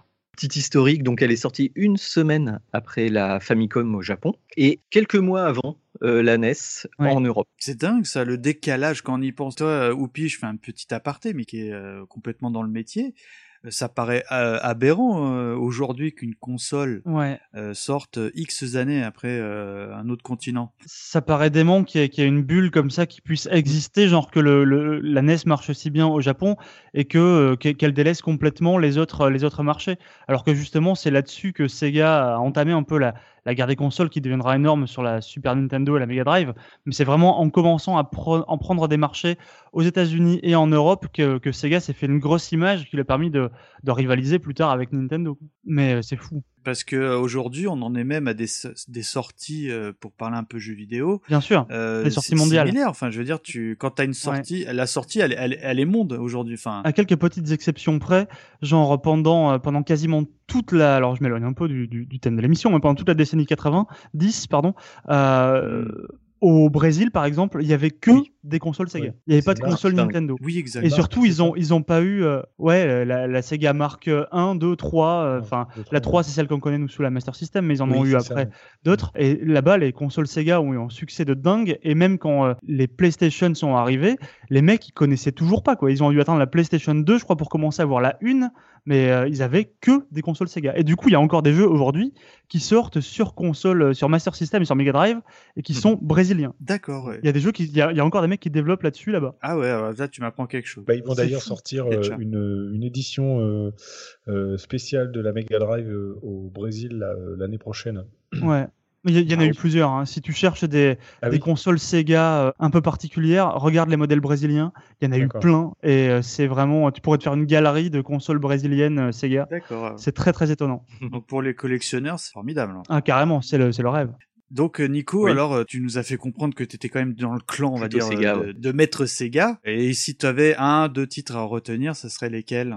Euh, la grande force de Sega, euh, c'est l'arcade. Mhm. Tout simplement, voilà, il y a. Alors, les adaptations arcade euh, sur Master System sont quand même en dents de scie. C'est pas forcément euh, là que j'irai chercher, à part, euh, bien sûr, euh, par exemple, Outrun, un, Outrun. Ouais. Le Shinobi est vraiment très bien. Il est même un petit peu mieux que sur arcade, je trouve, parce qu'ils ils ont euh, amélioré la jouabilité. Et puis, euh, bah, il y a euh, tout un tas de jeux qui voulaient. En fait, ils concurrençaient euh, tous les éditeurs tiers de Nintendo à l'époque sur Master System. Donc, tu vas avoir un Master of Darkness qui est une espèce de réponse à euh, Castlevania. Alors moi, je le trouve vraiment même mieux que les Castlevania sur NES, parce qu'il est un peu plus facile et un peu moins injuste. On a Fantasy Star, qui est un RPG japonais qui se passe dans le futur, euh, qui reprend un peu une trame de Final Fantasy, D'accord. que je trouve vraiment euh, qui a très bien vieilli. Et surtout, bah, on va dire le concurrent de Zelda 2 euh, en face euh, chez Sega, bah, c'est euh, Wonder Boy in Monster World. Ah. Ouais. Voilà, euh, qui est un jeu où on va jouer un petit chevalier qui se fait euh, transformer en, en monstre par un, un dragon et euh, il va devoir euh, changer de forme. Et du coup, chaque forme, il a une forme de lion qui lui permet euh, de se battre mieux, il a une forme d'oiseau qui lui permet d'a- d'atteindre certains niveaux en, en l'air, il a une forme de poisson qui lui permet d'aller sous l'eau. C'est euh, incroyable ce jeu. D'accord. Ce qui manque à la Master System par rapport à, à la NES, c'est vraiment un vrai bon euh, platformer face à, Mario. Et il y a des super jeux Astérix. Vous en avez pas parlé pendant le podcast Astérix, mais les jeux Astérix sur Master System sont très très très bons. Cela faisait longtemps que mes camarades et moi avions envie de vous parler d'une console qui nous tient particulièrement à cœur. Il s'agit de la NEC PC Engine, aussi connue sous le nom de Core Graphics. Cette petite merveille technologique n'est qu'une 8 bits, comme la NES ou la Master System. Et pourtant, elle rivalise et surclasse sur bien des points la Mega Drive, qui elle est une 16 bits. Handicapée par une distribution confidentielle sur notre territoire, c'est une véritable star au Japon. Donc là, bah quand même, faut savoir que dans les années 80, bah on a quand même connu euh, jusqu'à quatre générations de consoles. Et euh, Nico, bah pour clôturer cette partie euh, console, est-ce que tu pourrais nous parler donc des consoles qui sont sorties à la toute fin des années 80 Alors la quatrième génération, donc on va pas pouvoir parler de toutes les consoles parce qu'il y en a certaines qui sont sorties après 89, en 90, dont la Super Nintendo et la Neo Geo. C'est dommage, mais euh, pour on va parler de la NEC et de la Mega Drive. Donc la NEC, c'est un terme générique pour parler euh, du système Core Graphics. Donc c'était une petite console euh, dont le Quelle année Nico? Euh, 88. 87 au Japon, 88 en France. Donc la console NEC en fait a été développée à la fois par l'éditeur Hudson Soft et par la société d'électronique NEC. Et ça, ça a vraiment fait flipper Nintendo à l'époque, parce qu'ils avaient un de leurs meilleurs éditeurs tiers qui s'alliait avec un des géants de l'électronique de l'époque pour faire une concurrence à la NES. La console est extrêmement puissante, hein. c'est principalement une console 8 bits, mais euh, pour vous faire une idée, c'est vraiment des graphismes qui se rapprochent de la 16 bits. Euh, Il y a même un, Street Fighter 2 qui est sorti dessus, qui est euh, le même que sur Super Nintendo, donc qui est très correct, on va dire. Les cartouches sont vraiment très sympathiques. Elles se présentent sous forme de cartes. Donc Sega l'avait fait. c'est des cartes comme des cartes de téléphone, et du coup, c'est un format vraiment très très classe et qui permet de faire des jeux aussi gros que sur une cartouche classique. C'est ça qui était le- la prouesse technique était assez euh, assez impressionnante. Et il faut savoir que la NEC, euh, en plus de proposer des jeux très beaux, avait une structure évolutive. Donc euh, il y avait la console Core Graphics, qui était une petite console qui ressemblait à un, boîtier double CD, près. qui se branchait sur un lecteur CD-ROM. Et après, on avait des cartes supplémentaires pour faire tourner les jeux CD-ROM et qui boostaient la RAM de, de la console. Et vers la fin, on avait quand même l'équivalent des jeux d'arcade Neo Geo sur une console 8 bits. C'était extrêmement impressionnant. Le petit truc intéressant, c'est que cette console-là, on l'a eu en France. Elle a été euh, importée par la société Sodipeng, la société distributrice de la PC Engine. Ce qui était assez impressionnant, c'est que on avait en fait des consoles japonaises légèrement modifiées pour le marché français et avec des jeux japonais. C'est-à-dire que quand tu achetais un jeu NEC euh, à ta Fnac, euh, il y a- c'était euh, un boîtier de jeux japonais avec le jeu japonais intérieur et un petit feuillet qui expliquait les règles. Moi, c'est ma console que j'ai eue à l'époque. Euh, à la Fnac, ils ont vendu des jeux semi-aventure qui n'étaient pas traduits, par exemple. C'est complètement fou quand on y pense maintenant. Ouais. À la limite, t'avais juste le feuillet photocopié de la trad française de la, de la notice, ça. quoi, vulgairement, quoi.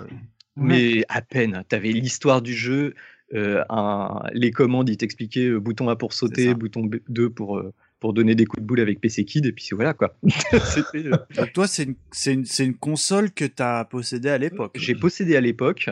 Ah, moi, j'avais le sentiment, enfin, pardonne-moi, Mmh. Nico, que par rapport à ce qui se faisait euh, sur, sur les consoles d'époque, quand on tapait un peu dans les Rolls Royce euh, oui, oui. de consoles. Enfin, moi, j'avais le sentiment, même encore aujourd'hui, quand tu compares à des Nintendo et autres, que euh, techniquement, on était dans le très très haut du panier. Quoi. Ah oui, ça les défonce. Hein.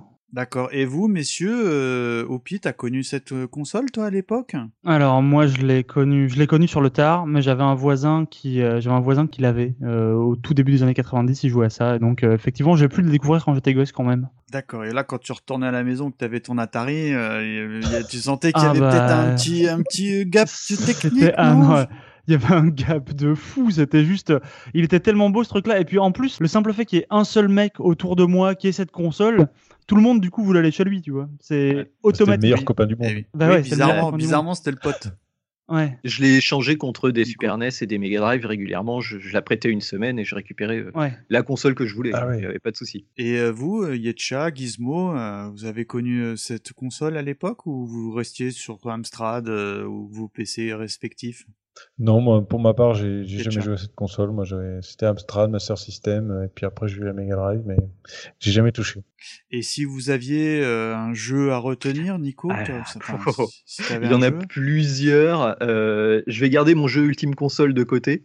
Euh, moi, les, les, les deux jeux que je conseille euh, les trois jeux allez quoi. Je conseillerais euh, sur NEC PC Engine parce que je vais être le seul à conseiller des jeux a priori. Donc voilà. Ah oui. Euh, le premier c'est Bomberman. C'est Bomberman, Bomberman, sur NEC. sûr, hein. Oui, Ah oui. ça, me fait plaisir qu'on parle de Bomberman dans ce podcast, hein, franchement. pour moi la NEC c'était la console de Bomberman. C'était c'était un jeu qui était développé par Hudson et la console oui, était faite ouais, par ouais. Hudson aussi, donc c'était vraiment euh, c'était leur jeu quoi. Deuxième jeu, bah, la console NEC était quand même considérée comme la console des shoot 'em up. Oui, oui, oui. Ouais. Euh, R-Type. euh, et moi, j'ai quand même une grosse euh, faiblesse pour euh, Final Soldier, qui est dans la série des Soldiers, Soldier Blade, Final Soldier et Gun- Gunhead et Superstar Soldier, qui sont euh, quatre jeux euh, qui sont vaguement dans la même série, par Hudson, encore une fois, et qui sont juste, euh, enfin, ça va à 100 à l'heure, c'est d'une fluidité incroyable. C'est même d'une fluidité telle qu'il n'y a pas de clignotement, ce que tu retrouvais sur Mega Drive ou sur Super Nintendo. Et toi, Oupi, tu as quelques jeux comme ça de cœur que tu souhaiterais nous nommer? Bah moi effectivement euh, bon R-Type on l'a dit, Bonk parce que c'est que Ah. incroyable. Bonk c'était vraiment c'était génial donc ce, ce- ce petit mec préhistorique avec une tête énorme qui mangeait de la viande en mangeant de la viande il pouvait devenir hyper vénère et Danse aux gigantesque. étoiles. Et ouais, mais surtout, il y avait, il y avait ça sur la, sur la PC Engine, c'est qu'il y avait des, des très gros sprites, en fait. Ouais. Des très gros sprites, ça c'était vraiment agréable d'avoir des, des gros persos à l'écran, euh, vachement animés, donc ça c'était vraiment très très chouette. Jeu de plateforme aussi où tu avances et tu défonces des dinosaures.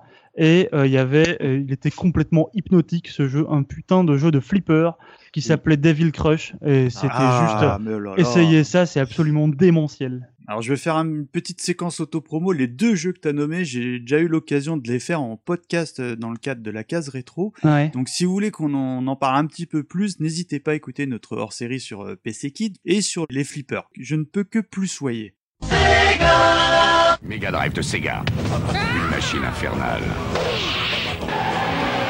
Son stéréo. 512 couleurs. Des microprocesseurs 16 bits. Mega Drive de Sega. 16 bits, c'est plus fort que toi. Méga plus fort. Alors donc on va attaquer la toute dernière console qui est sortie vraiment à la toute toute toute fin des années 80. Nico, est-ce que tu peux nous parler un tout petit peu de la grande, la cultissime, la plus belle, etc. Oui. Soyons fous, la meilleure console de Sega peut-être, je ne sais pas, la Mega Drive. Alors, la Mega Drive, bah, sortie comme tu le disais en 89, hein, elle s'appelle Genesis aux États-Unis pour des questions de droit, mais j'ai du mal à comprendre parce que Genesis c'est quand même un groupe de rock, donc euh, ils auraient peut-être dû avoir plus de problèmes à ce niveau-là. il y avait déjà une société Oui. informatique en fait qui s'appelait Ah. Mega Drive qui faisait du stockage. Ah mince. Hmm. Donc c'est la première 16 bits du marché officiellement, qui a été développée par Sega. Ce qui fait sa grande force surtout au début, c'est qu'elle est basée en fait sur euh, une carte d'arcade de Sega qui s'appelle System 16, qui a vu des jeux euh, relativement connus, style Golden Axe, Altered Beast, tous les Oui, jeux Altered un peu Beast, jolis le de premier l'époque. jeu, euh, c'était le premier jeu de la Mega Drive et effectivement il venait du System 16. Voilà. Et du coup, bah, on avait à la maison plus ou moins une, une version arcade perfecte d'Altered Beast et de tous les hits d'arcade Sega. Faut savoir que euh, avec la Mega Drive, bah, c'est le premier outsider à vraiment euh, battre Nintendo. Jusqu'à la- depuis la sortie de la, la NES aux États-Unis euh, jusqu'à la sortie, enfin jusqu'à la deuxième année d'exploitation de la Mega Drive, c'était Nintendo ultra dominant à plus de 90% des ventes mondiales. Et là, euh, Sega a réussi à, les, à leur passer devant aux États-Unis. Euh, la France est aussi une euh, grosse nation de joueurs euh, Mega Drive. Bon, au Japon, ils sont complètement plantés, mais c'est pas grave. Et euh, bah, du coup, sur euh, la Mega Drive, c'est vraiment la, première console à avoir euh, réussi à faire tomber l'hégémonie Nintendo, on va dire. Après, euh, bah, j'imagine que tout le monde a joué à la Mega Drive. Alors Gizmo, tiens, t'as pas trop entendu. Déjà, je pense que t'as dû connaître et comme nous cette console. Si t'avais le titre ultime à retenir sur Mega Drive, on t'écoute. Alors déjà, pour la Mega Drive, je vais prendre uniquement les titres qui étaient euh, Sega et pas les, adaptés des autres consoles, puisque encore ça souffre un peu de, de comparaison. Donc pour moi, le titre, c'est Sonic, que j'ai trouvé vraiment euh, impressionnant de, de vitesse sur cette console-là, et c'est celui auquel j'ai le plus joué. Ah oui, oui. Bon, après, ça reste euh, un, un classique de, de cette bécane. Oupi, on t'écoute? Euh, bah, alors Sonic pour le coup c'est les années 90. Moi, euh, euh, je sais pas, c'est une console que j'avais pas à l'époque, mais j'ai énormément joué euh, bah, à Altered Beast, tout simplement au début. Mm. avec le petit euh, Rise from your grave et Zeus qui t'envoie euh, chercher euh, sa fille qui était kidnappée. Il pourrait y aller lui-même, tu vois, mais le mec il s'en fout. il envoie, il ressuscite un type lambda qui va aller la chercher. Et si jamais le mec meurt, eh ben il s'en fout. Il, finalement, il abandonne sa fille. Ah ben tiens, il a raté son coup. J'ai toujours trouvé ça assez comique. Mais surtout les transformations en, enfin en loup-garou, en dragon et tout, c'était fou. Rien que sur la transformation, tous les gosses, euh, tous les gosses voulaient avoir ce jeu juste pour ce moment qui Ouais. était hyper badass quoi. Là, en fait, c'est là on reste dans notre ligne éditoriale. C'est vraiment le jeu de sortie de la console, donc on est Ouais, vraiment c'est le tout euh, premier. à la fin des années euh, 80. Quoi. Là, c'est ouais. Parce que réellement, l'exploitation de cette console, elle s'est faite euh, plutôt au début des années 90 au niveau Ouais, carrément. Là, c'était le jeu de sortie en 88. Euh, après, c'est vers chez nous. Je sais plus vraiment quand est-ce que ça arrivait. Effectivement, peut-être 89. Euh, ouais, c'est ça, Ouais, ça a alors- surtout marché sur le long terme. Bah, c'était surtout une époque. euh, euh, là, du coup, euh, on a attendu 5 ans pour avoir la Famicom. La Mega Drive, elle a été importée tout de suite en masse. Ouais, Ils la vendaient pas au Japon, il fallait bien qu'ils la vendent quelque part, tu vois. Voilà, ou- Vu que aussi. la Master System, vu que la. Master System était déjà pas mal implantée, Mhm. Avait profité justement du regard, du retard de la Famicom. Il y avait une bonne image en France. Il y avait pas de, il y avait pas vraiment de, enfin, il y avait une guéguerre Nintendo Sega, mais c'est un truc qui n'existait pas au Japon parce qu'il y avait que Nintendo. Le mec savait Tout à même pas qui ouais. c'était Sega. Donc en France, il y avait, enfin, en France, en Europe, aux États-Unis, il y avait encore un coup à jouer pour Sega. Donc ils ont surtout mis le paquet sur ces marchés-là. Et ils ont, ils ont eu le nez creux parce que c'est là que ça a marché. Et Nico, toi, le jeu que tu retiendrais Alors, moi- Idéalement, on va dire fin des années 80. Ah oui, non, mais il est euh, années 80. euh, c'est l'adaptation Sega de Strider. Ah, Euh, Strider, c'est pour moi un des meilleurs jeux d'arcade euh, des années 80. Il n'a pas pu être adapté directement par Capcom sur Mega Drive. Et du coup, euh, Sega avait adapté euh, Ghouls and Ghosts et Strider. Et ce qu'ils ont fait, qui était très malin, c'est qu'à l'époque, les jeux d'arcade, c'était quand même des bouffes-pièces. Mhm. Donc euh, il y avait vraiment des, murs de difficulté où il fallait mettre ta pièce pour pouvoir avancer. Et euh, Sega était assez malin pour modifier légèrement les jeux, pour les rendre plus accessibles ou plus mécaniques, on va dire. Et donc, Yetcha, oserais-je te demander si tu as joué à la Mega Drive à l'époque? Ah oui, oui, moi c'est c'est même ma console préférée. Euh, Pour moi, c'est la Ah. plus belle des consoles du monde entier. Ah, et le design est excellent suis- aussi. Ah, j'adore son design. Il y a beaucoup de gens qui disent qu'elle est moche. Je ne comprends pas. Je la trouve vraiment qu'elle est très très classe, très belle et encore aujourd'hui. Euh, moi, pour le, le- le- mon jeu préféré, je suis resté euh, bien sûr dans les années 80. Euh, je précise juste avant que Sonic, je ne comprends pas cet affect qu'a tout le monde pour ce jeu. Je trouve que c'est vraiment de la merde. Mais bon, ça c'est un, c'est une remarque. non, mon jeu préféré, donc dans les années 80, c'est euh, sur Mega Drive, c'est The Revenge of Shinobi, qui c'est vrai, peut-être n'est pas un grand grand jeu, euh, mais ça a été la suite de Shinobi sur Master System que j'avais retourné un paquet de fois. Je me demande d'ailleurs quand j'y rejoue, je me demande comment j'ai fait. Oui, je confirme. Euh, c'est- très dur. Mais The Revenge of Shinobi, euh, je trouvais que déjà la difficulté était bien moindre et j'ai vraiment adoré l'ambiance, euh, son intro avec ce, ce ninja qui repousse les shurikens avec avec son, son katana, etc. Des flashs de lumière. Enfin, c'était vraiment vraiment classe. Et la- les musiques, j'aimais énormément les musiques. Enfin voilà, j'ai kiffé The Revenge of Shinobi. Je l'ai euh, je l'ai rincé euh, au moins une vingtaine de fois. Enfin, j'ai vraiment, pour moi, c'est mon jeu préféré des des années 80 sur la Mega Drive. Les anciens jeux vidéo deviennent des reliques. À Lichfield en Angleterre, la nostalgie est telle que les vieilles consoles, on les a fait refabriquer. Regarde, ce sont les premiers exemplaires. Steve Wilcox a recréé à l'identique la console de son adolescence. Voilà l'ancienne Spectrum de 1982 et voilà la nouvelle de 2015. Au début des années 80, la ZX Spectrum, c'est 5 millions d'unités vendues, surtout en Angleterre, un carton. Cet industriel passionné mise sur la nostalgie. Il y a de nombreux joueurs.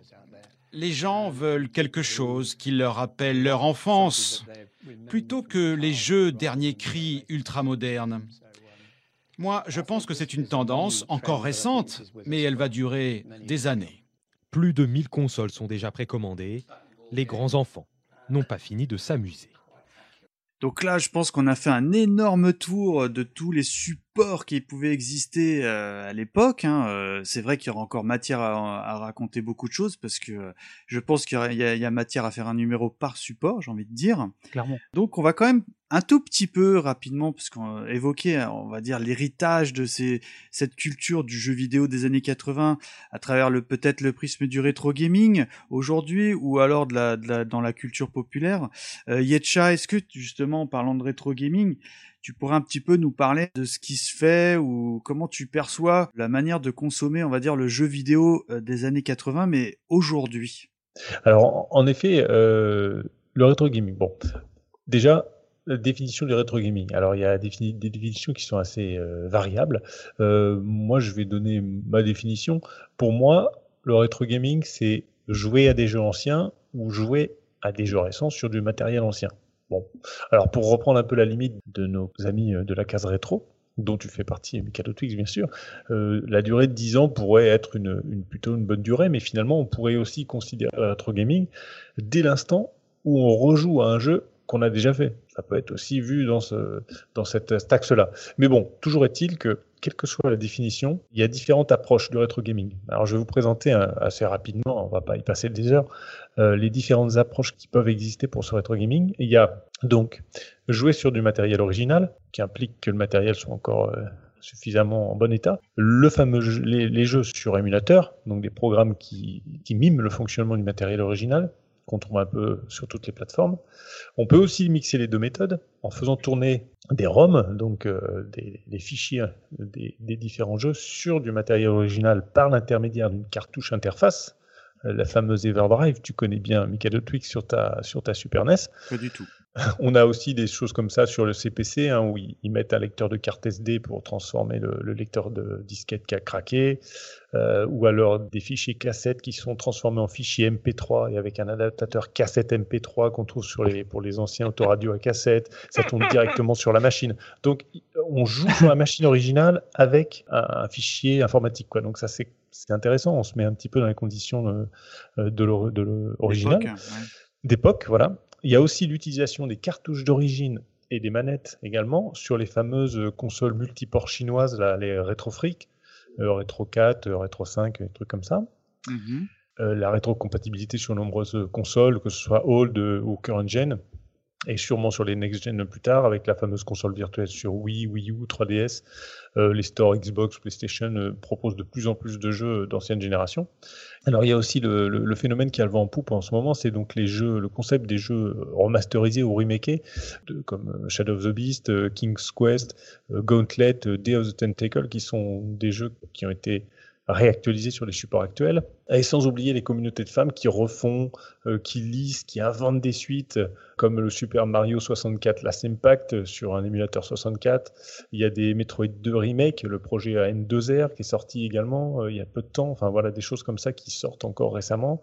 Et il y a également encore une fois une autre méthode, c'est euh, pour jouer sur des machines anciennes à des jeux récents. C'est-à-dire c'est ce qu'on appelle le rétro homebrew. On part loin un peu là, non? Là, là, là, les gars, ils partent un petit peu loin là, dans le genre, dans le genre de- d'application. Ouais, mais je trouve ça intéressant parce que Ouais, ils utilisent et ils travaillent sur des machines anciennes ou en fait ou parfois sur des PC, mais avec en se limitant avec des capacités liées aux machines anciennes pour réaliser euh, des nouveaux jeux. Oui, c'est des challenges. Donc c'est des challenges techniques, technologiques, euh, de programmation. Il y a le fameux euh, sur ces PC, il y a le fameux Orion Prime qui est sorti en 2010. euh, Qui est très bien, entre parenthèses. Orion aussi en 2014, qui est sorti à l'occasion d'un Ludum Dare euh, 31. hein. Ouais. Euh, Il y a le jeu Failsafe qui est un petit peu connu euh, de 2010 euh, sur Atari 7800. Euh, Il y a un Megaman Atari 2600 aussi qui est sorti il n'y a pas si longtemps. Ah ouais, je connais pas, ouais. Il y, a, il y a un jeu qui a fait beaucoup parler de lui, c'est le fameux Pierre Solar sur Mega Drive, qui est carrément sorti en véritable cartouche, donc vraiment en support euh, physique. Euh, Il y, a, il y a plusieurs euh, choses qui se font avec parfois des sorties physiques. Donc c'est vrai que c'est des choses qui sont intéressantes. On a aussi une influence 80 dans ce qu'on appelle les D-Make. Alors là, c'est des jeux récents qui euh, sont euh, Repensés. euh, minimalisés avec un look souvent 8 bits. Il y a euh, des Metal Gear, des Halo 2D, euh, des Dark Souls. Il y a Silent Hill 2 qui a été adapté, qui s'appelle Soundless Mountain 2. Euh, je trouve ça très drôle. Il y a des jeux comme Half-Life, etc. Donc ils sont en, en D-Make. Donc c'est toujours une façon de voir le, le rétro gaming en fait, au sens le plus large possible et de voir vraiment cette influence qu'ont eu les années 80 sur le jeu vidéo. Après, on peut pas parler de rétro gaming sans aborder la notion de préservation. Et Exactement. J'allais te demander justement. voilà. Alors, la- la notion de préservation, en effet, le problème du rétro gaming, c'est euh, notamment la multiplicité des supports. Euh, c'est un des principaux problèmes et le vieillissement du matériel. Oui. Alors, il y a beaucoup d'associations qui travaillent pour la préservation de ce matériel informatique. Alors, il y a euh, la célèbre euh, mo5.com qui existe depuis 2003, mais il y en a d'autres. Il y a Ordi Rétro sur l'île depuis 2010. Il y a même euh, le ministère de la Recherche en 2003 qui a donné la mission au Musée des Arts et Métiers de Rennes euh, la mission PATSTEC, c'est Mission nationale de sauvegarde et de valorisation du patrimoine scientifique et technique contemporain. Et donc, il y a beaucoup de jeux vidéo là-dedans. Et il y a également au Japon, euh, en 2011, la Game Preservation Society, qui a été euh, cofondée par un Français qui vit là-bas au Japon. Mais en fait, le problème de ces boîtes qui préservent, qui réparent, etc., elles sont quand même souvent encore dans, dans l'esprit des cabinets de curiosité de la fin du 19e. Elles sont quand même souvent basées sur, sur l'accumulation et la diffusion et la mise en valeur arrivent progressivement, mais ça reste encore une étape un peu difficile qui se heurte toujours à, l'image assez négative, même si elle est en train de changer, euh, du jeu vidéo dans la société. Bah, si je peux ajouter euh, à mon niveau, euh, on va dire local, dans ma petite ville de, banlieue, la, la euh, bah, ils ont carrément fait une expo rétro gaming. Donc tu vas toutes les vieilles consoles qu'on avait des années 80 exposées en vitrine et certaines sont même jouables. Je trouve ça euh, formidable que ça, ce type d'événement arrive de ce type de lieu parce que euh, le côté patrimoine de la chose commence sérieusement à, arriver au, on va dire des, au niveau des autorités et à être pris en considération euh, au-delà de l'aspect passionné euh, des gens. C'est en train d'arriver, c'est en train d'être valorisé. Mais je pense que le- les, années 80, au niveau des, des jeux vidéo, ça, ça dépasse même le, le cadre du pur euh, jeu lui-même. C'est directement un symbole. Si vous voyez les, les sites qui vendent des produits dérivés geeks, les autocollants muraux pour les appartements, avec des Pac-Man, euh, des Space euh, des Invaders, Space ouais. Invaders en, Ouais. en- en icône, il y a des gens qui le portent même sur le sac ou en icône. Je suis persuadé qu'ils sont même pas nés dans les années 80. Et c'est vraiment une époque que, que les gens aujourd'hui voient comme, comme mythique des, des jeux vidéo. Donc c'est, ça dépasse même le, le cadre du jeu. C'est plutôt de, une génération et un, et un côté très affectif, je pense qu'il faut retenir derrière. Ou tout bêtement, c'est un phénomène de mode. Et je casse le truc là. Je pense, Désolé. je pense pas que ce soit quand même. Ouais, ça, fait, ça fait bien 15 ans que c'est déjà c'est un phénomène de mode. Oui, voilà. C'est acté maintenant. Je pense pas que ce soit un phénomène de mode. Et puis, ce qui est intéressant avec le jeu vidéo dans- et dans la préservation, c'est que c'est intéressant aussi donc la, la valorisation et le, le fait de pouvoir jouer en fait aux jeux anciens. Parce que c'est vrai que de mettre des anciennes machines derrière une vitrine, tu peux Mm. Ah les ouais, regarder, oh c'est beau, mais ça n'apporte rien. tout Ce à qui est fait intéressant aussi, Là, c'est de pouvoir tâter le jeu, pouvoir y jouer, euh, pouvoir partager ça avec des gens euh, si, si possible. Euh, Oupi, quel regard tu portes aujourd'hui au rétro gaming et notamment aux jeux qu'on avait nous dans les années 80 Bah, au rétro gaming en soi, euh, évidemment, c'est une, c'est- c'est une pratique qui moi me, me touche de près parce que bon, ça touche directement à la nostalgie. C'est ce qui va expliquer effectivement qu'on puisse avoir des ventes aux enchères, ce qui peut, dès que tu touches quelque chose, dès que tu touches à la nostalgie, forcément, il y a des gens qui sont prêts à mettre de l'argent derrière ça. Euh, c'est vrai que ça peut vite devenir, euh, devenir parfois un peu sale. Je veux dire, ce que fait Nintendo, c'est un éditeur qui capitalise depuis très très longtemps sur sa nostalgie et sur toutes ses consoles. Tu peux racheter tous ces anciens jeux. Ils font ça depuis quasiment le début. euh, Oui, c'est vrai, Dès, oui, dès oui. qu'ils ont pu, dès qu'ils ont pu refourguer leurs jeux, bien sûr. Dès que tu avais la, la Game Boy Advance, tu pouvais racheter effectivement déjà Zelda 1, Zelda 2 et compagnie. Et après, ils te l'ont ressorti sur absolument toutes les machines. Maintenant, en plus, c'est des maths.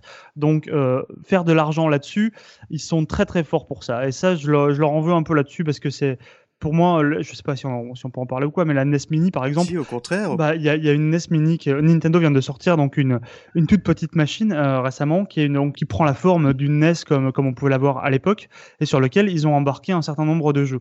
Alors, on peut pas rajouter de jeux euh, à cette machine et pour moi il y a un truc un peu du coup ça, ça en devient presque un jouet, c'est-à-dire que euh, tu la sors de sa boîte, elle, elle bougera pas, tu vas jouer un peu avec, mais tu vas finalement surtout t'en servir comme objet de décoration, je pense. Euh, alors qu'ils auraient pu, à l'inverse, avec juste une puce Wi-Fi ou n'importe quoi, en faire une espèce de euh, d'ultime machine de rétro gaming de Nintendo, tu vois. Au lieu Oui, de passer oui, par la virtual console de ta Wii U, de ta Wii, n'importe quoi, pour acheter des jeux des années 80, t'aurais pu directement les avoir sur une machine qui est lookée comme la machine des années 80 et euh, jouer dans des conditions optimales. Et Elle est fermée en fait. Elle est complètement fermée. T'as 30 jeux. En fait, on est en, on est en train de, l'ouvrir. Il y a justement des articles sur le net, étant donné que c'est quand même une base Linux. Ouais, bien On sûr. arrive à accéder à la ROM. Non, mais euh, on va dire dans, par, les voies, euh, par les voies officielles, la bécane est verrouillée. Ouais. Oui. Monsieur, monsieur tout le monde pourra pas, pourra pas rajouter ses jeux sur cette machine. Et ça, donc, du coup, t'as des mecs comme ça qui vont, qui vont essayer de faire de l'argent sur le rétro gaming. On va pas leur en vouloir, on veut dire, ils font ce qu'ils veulent, et c'est après tout, c'est eux qui les ont fait, ces jeux-là. Euh, mais c'est vrai que si on part sur la, le côté préservation du patrimoine que vous avez déjà pas mal abordé, euh, c'est un domaine dans lequel il y a énormément de travail à faire. Parce que notamment dans les années, dans les années 80, on l'a dit pendant toute cette émission, il y a eu tous les jeux on, sont sortis sur pléthore de machines, des tonnes de versions qui ont été parfois localisées et tout. Un seul jeu va exister en, j'en sais rien, 20 versions différentes facilement. C'est pas, c'est pas compliqué à trouver. Il y a plein de jeux qui sont comme ça. Et si on veut faire, on va dire, une sauvegarde un peu exhaustive du patrimoine, il y a un travail qui est qui est même pas colossal. C'est juste, c'est inimaginable. C'est inimaginable. Si tu veux arriver en plus à côté de ça, à conserver toutes les machines qui parfois étaient zonées, c'est-à-dire que sur une machine européenne, on pouvait jouer aux jeux européens et c'est tout. Euh, il suffit pas de conserver une machine, il faut conserver une machine de chaque version euh, sur plusieurs époques pour faire tourner un nombre de jeux, un nombre de jeux équivalent. Donc ça, devient un facteur de multiplication qui, rend la, sauvegarde de tout ça très très compliqué.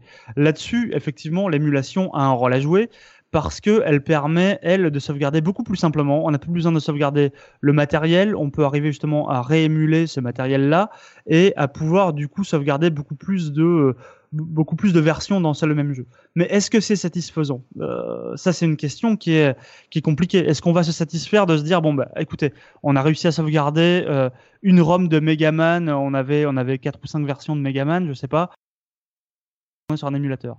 C'est compliqué de, de, se dire ça parce que ça veut dire qu'on passe à la trappe potentiellement d'autres d'autres versions dans, dans le même jeu. J'ai pris Megaman, c'est peut-être un mauvais exemple, mais vous voyez un peu le, le concept. Absolument. En même temps, est-ce que ça vaut le coup de sauvegarder toutes les versions de Megaman 1 Bah non, mais je sais pas, mais c'est micro euh, différence. C'est l'espèce de rêve de rêve absolu, ah tu vois. Mais, après, même sans aller chercher le même sans aller chercher le bloc de l'Est ou les consoles chinoises ou quoi, euh, dis-toi que tu as des jeux euh, qui ont été faits en France dans les années 80 et euh, qui, euh, vu qu'on s'intéressait très tard à leur préservation, parfois même les mecs qui l'ont créé l'ont plus en fait, mm. parce qu'ils avaient, ils avaient deux copies, une sur disquette, une sur un disque dur. Les deux ont lâché, ont été démagnétisés, et du coup le mec a perdu son jeu. Et il est possible que personne n'ait de copie de ça. Donc si même nous en France on n'a pas réussi, ou, du moins on galère à arriver à conserver ce qu'on avait dans les années 80, effectivement à l'échelle du monde ça paraît déjà perdu. C'est déjà une espèce de lutte, de lutte contre le temps. Euh, c'est noble, mais c'est compliqué. Et puis, l'industrie comprend pas du tout l'intérêt de ça. Bien sûr, non, mais là... comme l'industrie du cinéma euh, à, l'âge du passage au, son, où euh, il y a des centaines de films qui ont été brûlés, qui ont été dégagés parce qu'ils prenaient de la mmh, place. Euh, c'est pareil chez, chez un éditeur comme Konami. Sans le citer, tout ça, ça dégage. C'est la vieille disquette qui sert à rien. On, met ça à la poubelle. Clairement, c'est terrifiant, quoi la nostalgie, elle est chez les joueurs, elle n'est pas chez les créateurs. Hein, enfin, du moins pas chez les éditeurs. Chez les éditeurs. Mm. Les, créateurs, évidemment, oui, ils sont, en général, ils y mettent des années, donc euh, ils essaient de sauvegarder leur travail, j'imagine. Ouais, ils en auront une version pour eux quand même.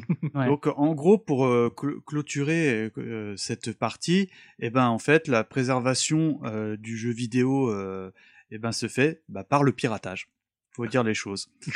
C'est par les collectionneurs privés aussi. Une des possibilités. Ouais, dirons-nous, ouais, parce que non, mais s'il n'y a pas de, de, de, gens qui un jour ont eu l'idée de, je sais pas, on dit dumper, je crois, c'est ça, non? Quand tu. Ouais, dumper des ROM. Ouais. Voilà, mm. de, de, c'est-à-dire de sauvegarder euh, le, le, le, jeu eh ben, euh, hypothétiquement, bah, il aurait définitivement disparu. Mais oui, l'avantage du piratage, c'est que ça, ça multiplie le nombre de copies euh, à travers le monde, quoi. En fait, c'est ça l'avantage. Donc, plutôt qu'il y ait que 10 personnes qui aient une version, il y en a peut-être 100 000 qui vont avoir une version. Ça. Donc, tu as plus de chances de récupérer un jour ou l'autre. Ah bah tiens, lui, il va encore avoir la version, quoi. C'est sûr. D'ailleurs, je me demande s'il n'y a pas un flou juridique derrière le nom de euh, qui circule beaucoup de Abandonware, parce que vous avez des, des, des sites qui, listent tout un tas de. Il n'y a pas de, flou juridique, hein, ça n'existe pas. C'est très simple. L'Abandonware, pour le coup, euh, c'est donc euh, tout ce qu'on dit des, des, jeux qui sont qui sont assez anciens et qui tombent, on va dire, dans un, une espèce de, flou juridique qui fait, c'est ça, qui sont qui, qui, appartiennent à un droit assez libre. En fait, dans la dans les faits, ça, ça n'existe pas. Hein. C'est juste une c'est juste une tolérance euh, c'est accepté, toléré, mais il euh, n'y a pas de loi qui te couvre si un jour tu as une version d'un jeu de, de, de, 83 euh, chez toi. Hmm. En tout cas, pour terminer sur ce long chapitre du, du rétro gaming, et quelle qu'en soit sa définition, je pense que tu parlais d'effet de mode tout à l'heure, Mikado Twix, mais je pense que il existera toujours ce rétro gaming puisqu'on jouera toujours plus ou moins aux jeux anciens. Parce que même s'ils sont nouveaux aujourd'hui, les jeux qui sortent là, là demain, euh, dans 10 ans, dans 20 ans, bah, ils seront anciens. Donc pour reprendre la célèbre devise de nos amis de la case rétro et d'Enfalmir, euh, le rétro gaming est l'avenir des consoles next-gen. C'est beau. Je. C'est voilà. C'est beau. Euh, en tout cas, donc, euh, bah, je pense qu'on a fait un gros gros tour euh, de cette merveilleuse décennie jeux vidéo. Là, on a parlé de tous les médias qui me qui me passionnent, donc à savoir les années 80 et les jeux vidéo. Oupi, encore une fois, au nom de la toute light team, un grand grand merci d'avoir accepté notre invitation. hein. En plus, ça tombait vraiment bien parce qu'on avait vraiment calé cette émission. Donc encore une fois, un grand bravo pour le Kickstarter, parce qu'à la date d'enregistrement, il reste une petite quinzaine de jours. hein. Je vais essayer de publier au plus vite. bon, en tout cas, quoi qu'il en soit, le, vous concernant, le contrat est rempli. Nous, on est, je crois qu'on est deux ou trois à l'avoir Ouais. euh, baqué euh, dans l'équipe. Merci beaucoup. Est-ce qu'on peut te retrouver euh, sur des réseaux sociaux, Facebook, autre 3615 quelque chose en- On peut me retrouver sur Twitter, at underscore oupi. On peut me retrouver une fois par mois au micro de ZQSD, donc un podcast sur le jeu PC. Euh, on peut me retrouver une fois par mois en kiosque dans un magazine qui s'appelle JV. Euh, on peut me retrouver souvent au bar, mais ça c'est de façon complètement erratique. C'est tout à fait décorrélé. D'accord. En tout cas, bah, encore une fois, merci pour tout. Euh, bah, Mais merci à vous surtout. Euh, merci à, à mes chroniqueurs parce que là, pour le coup, euh, je me suis un petit peu improvisé euh, animateur parce que c'est absolument pas ma partie. Très bien. J'ai envie de vous dire, euh, messieurs, messieurs, à très bientôt. Ou puis tu reviens quand tu veux. Hein, si tu veux, tu, si Patrick il veut venir nous faire un petit coucou pour un sujet, on a peut-être du retour vers le futur dans les, tu- dans les tuyaux. donc si tu peux lui placer ça, peut-être du Star Wars. je sais pas s'il est client, mais peu importe. Patrick est toujours le bienvenu. Également pour toi, Oupi. Quant à moi, je vous dis à très bientôt. et À bientôt. Ciao, ciao. Salut. Bye bye à tous.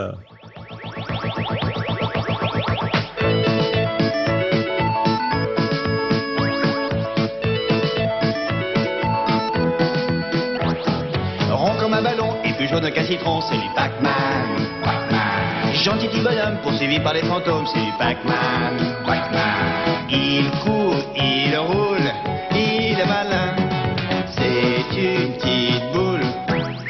qui n'a peur de rien. Rond comme un soleil, il fait des bonds dans le ciel, c'est du Pac-Man. En quelques secondes, il peut faire le tour du monde, c'est du Pac-Man. Pac-Man. Il est toujours de bonne humeur. Il a raison.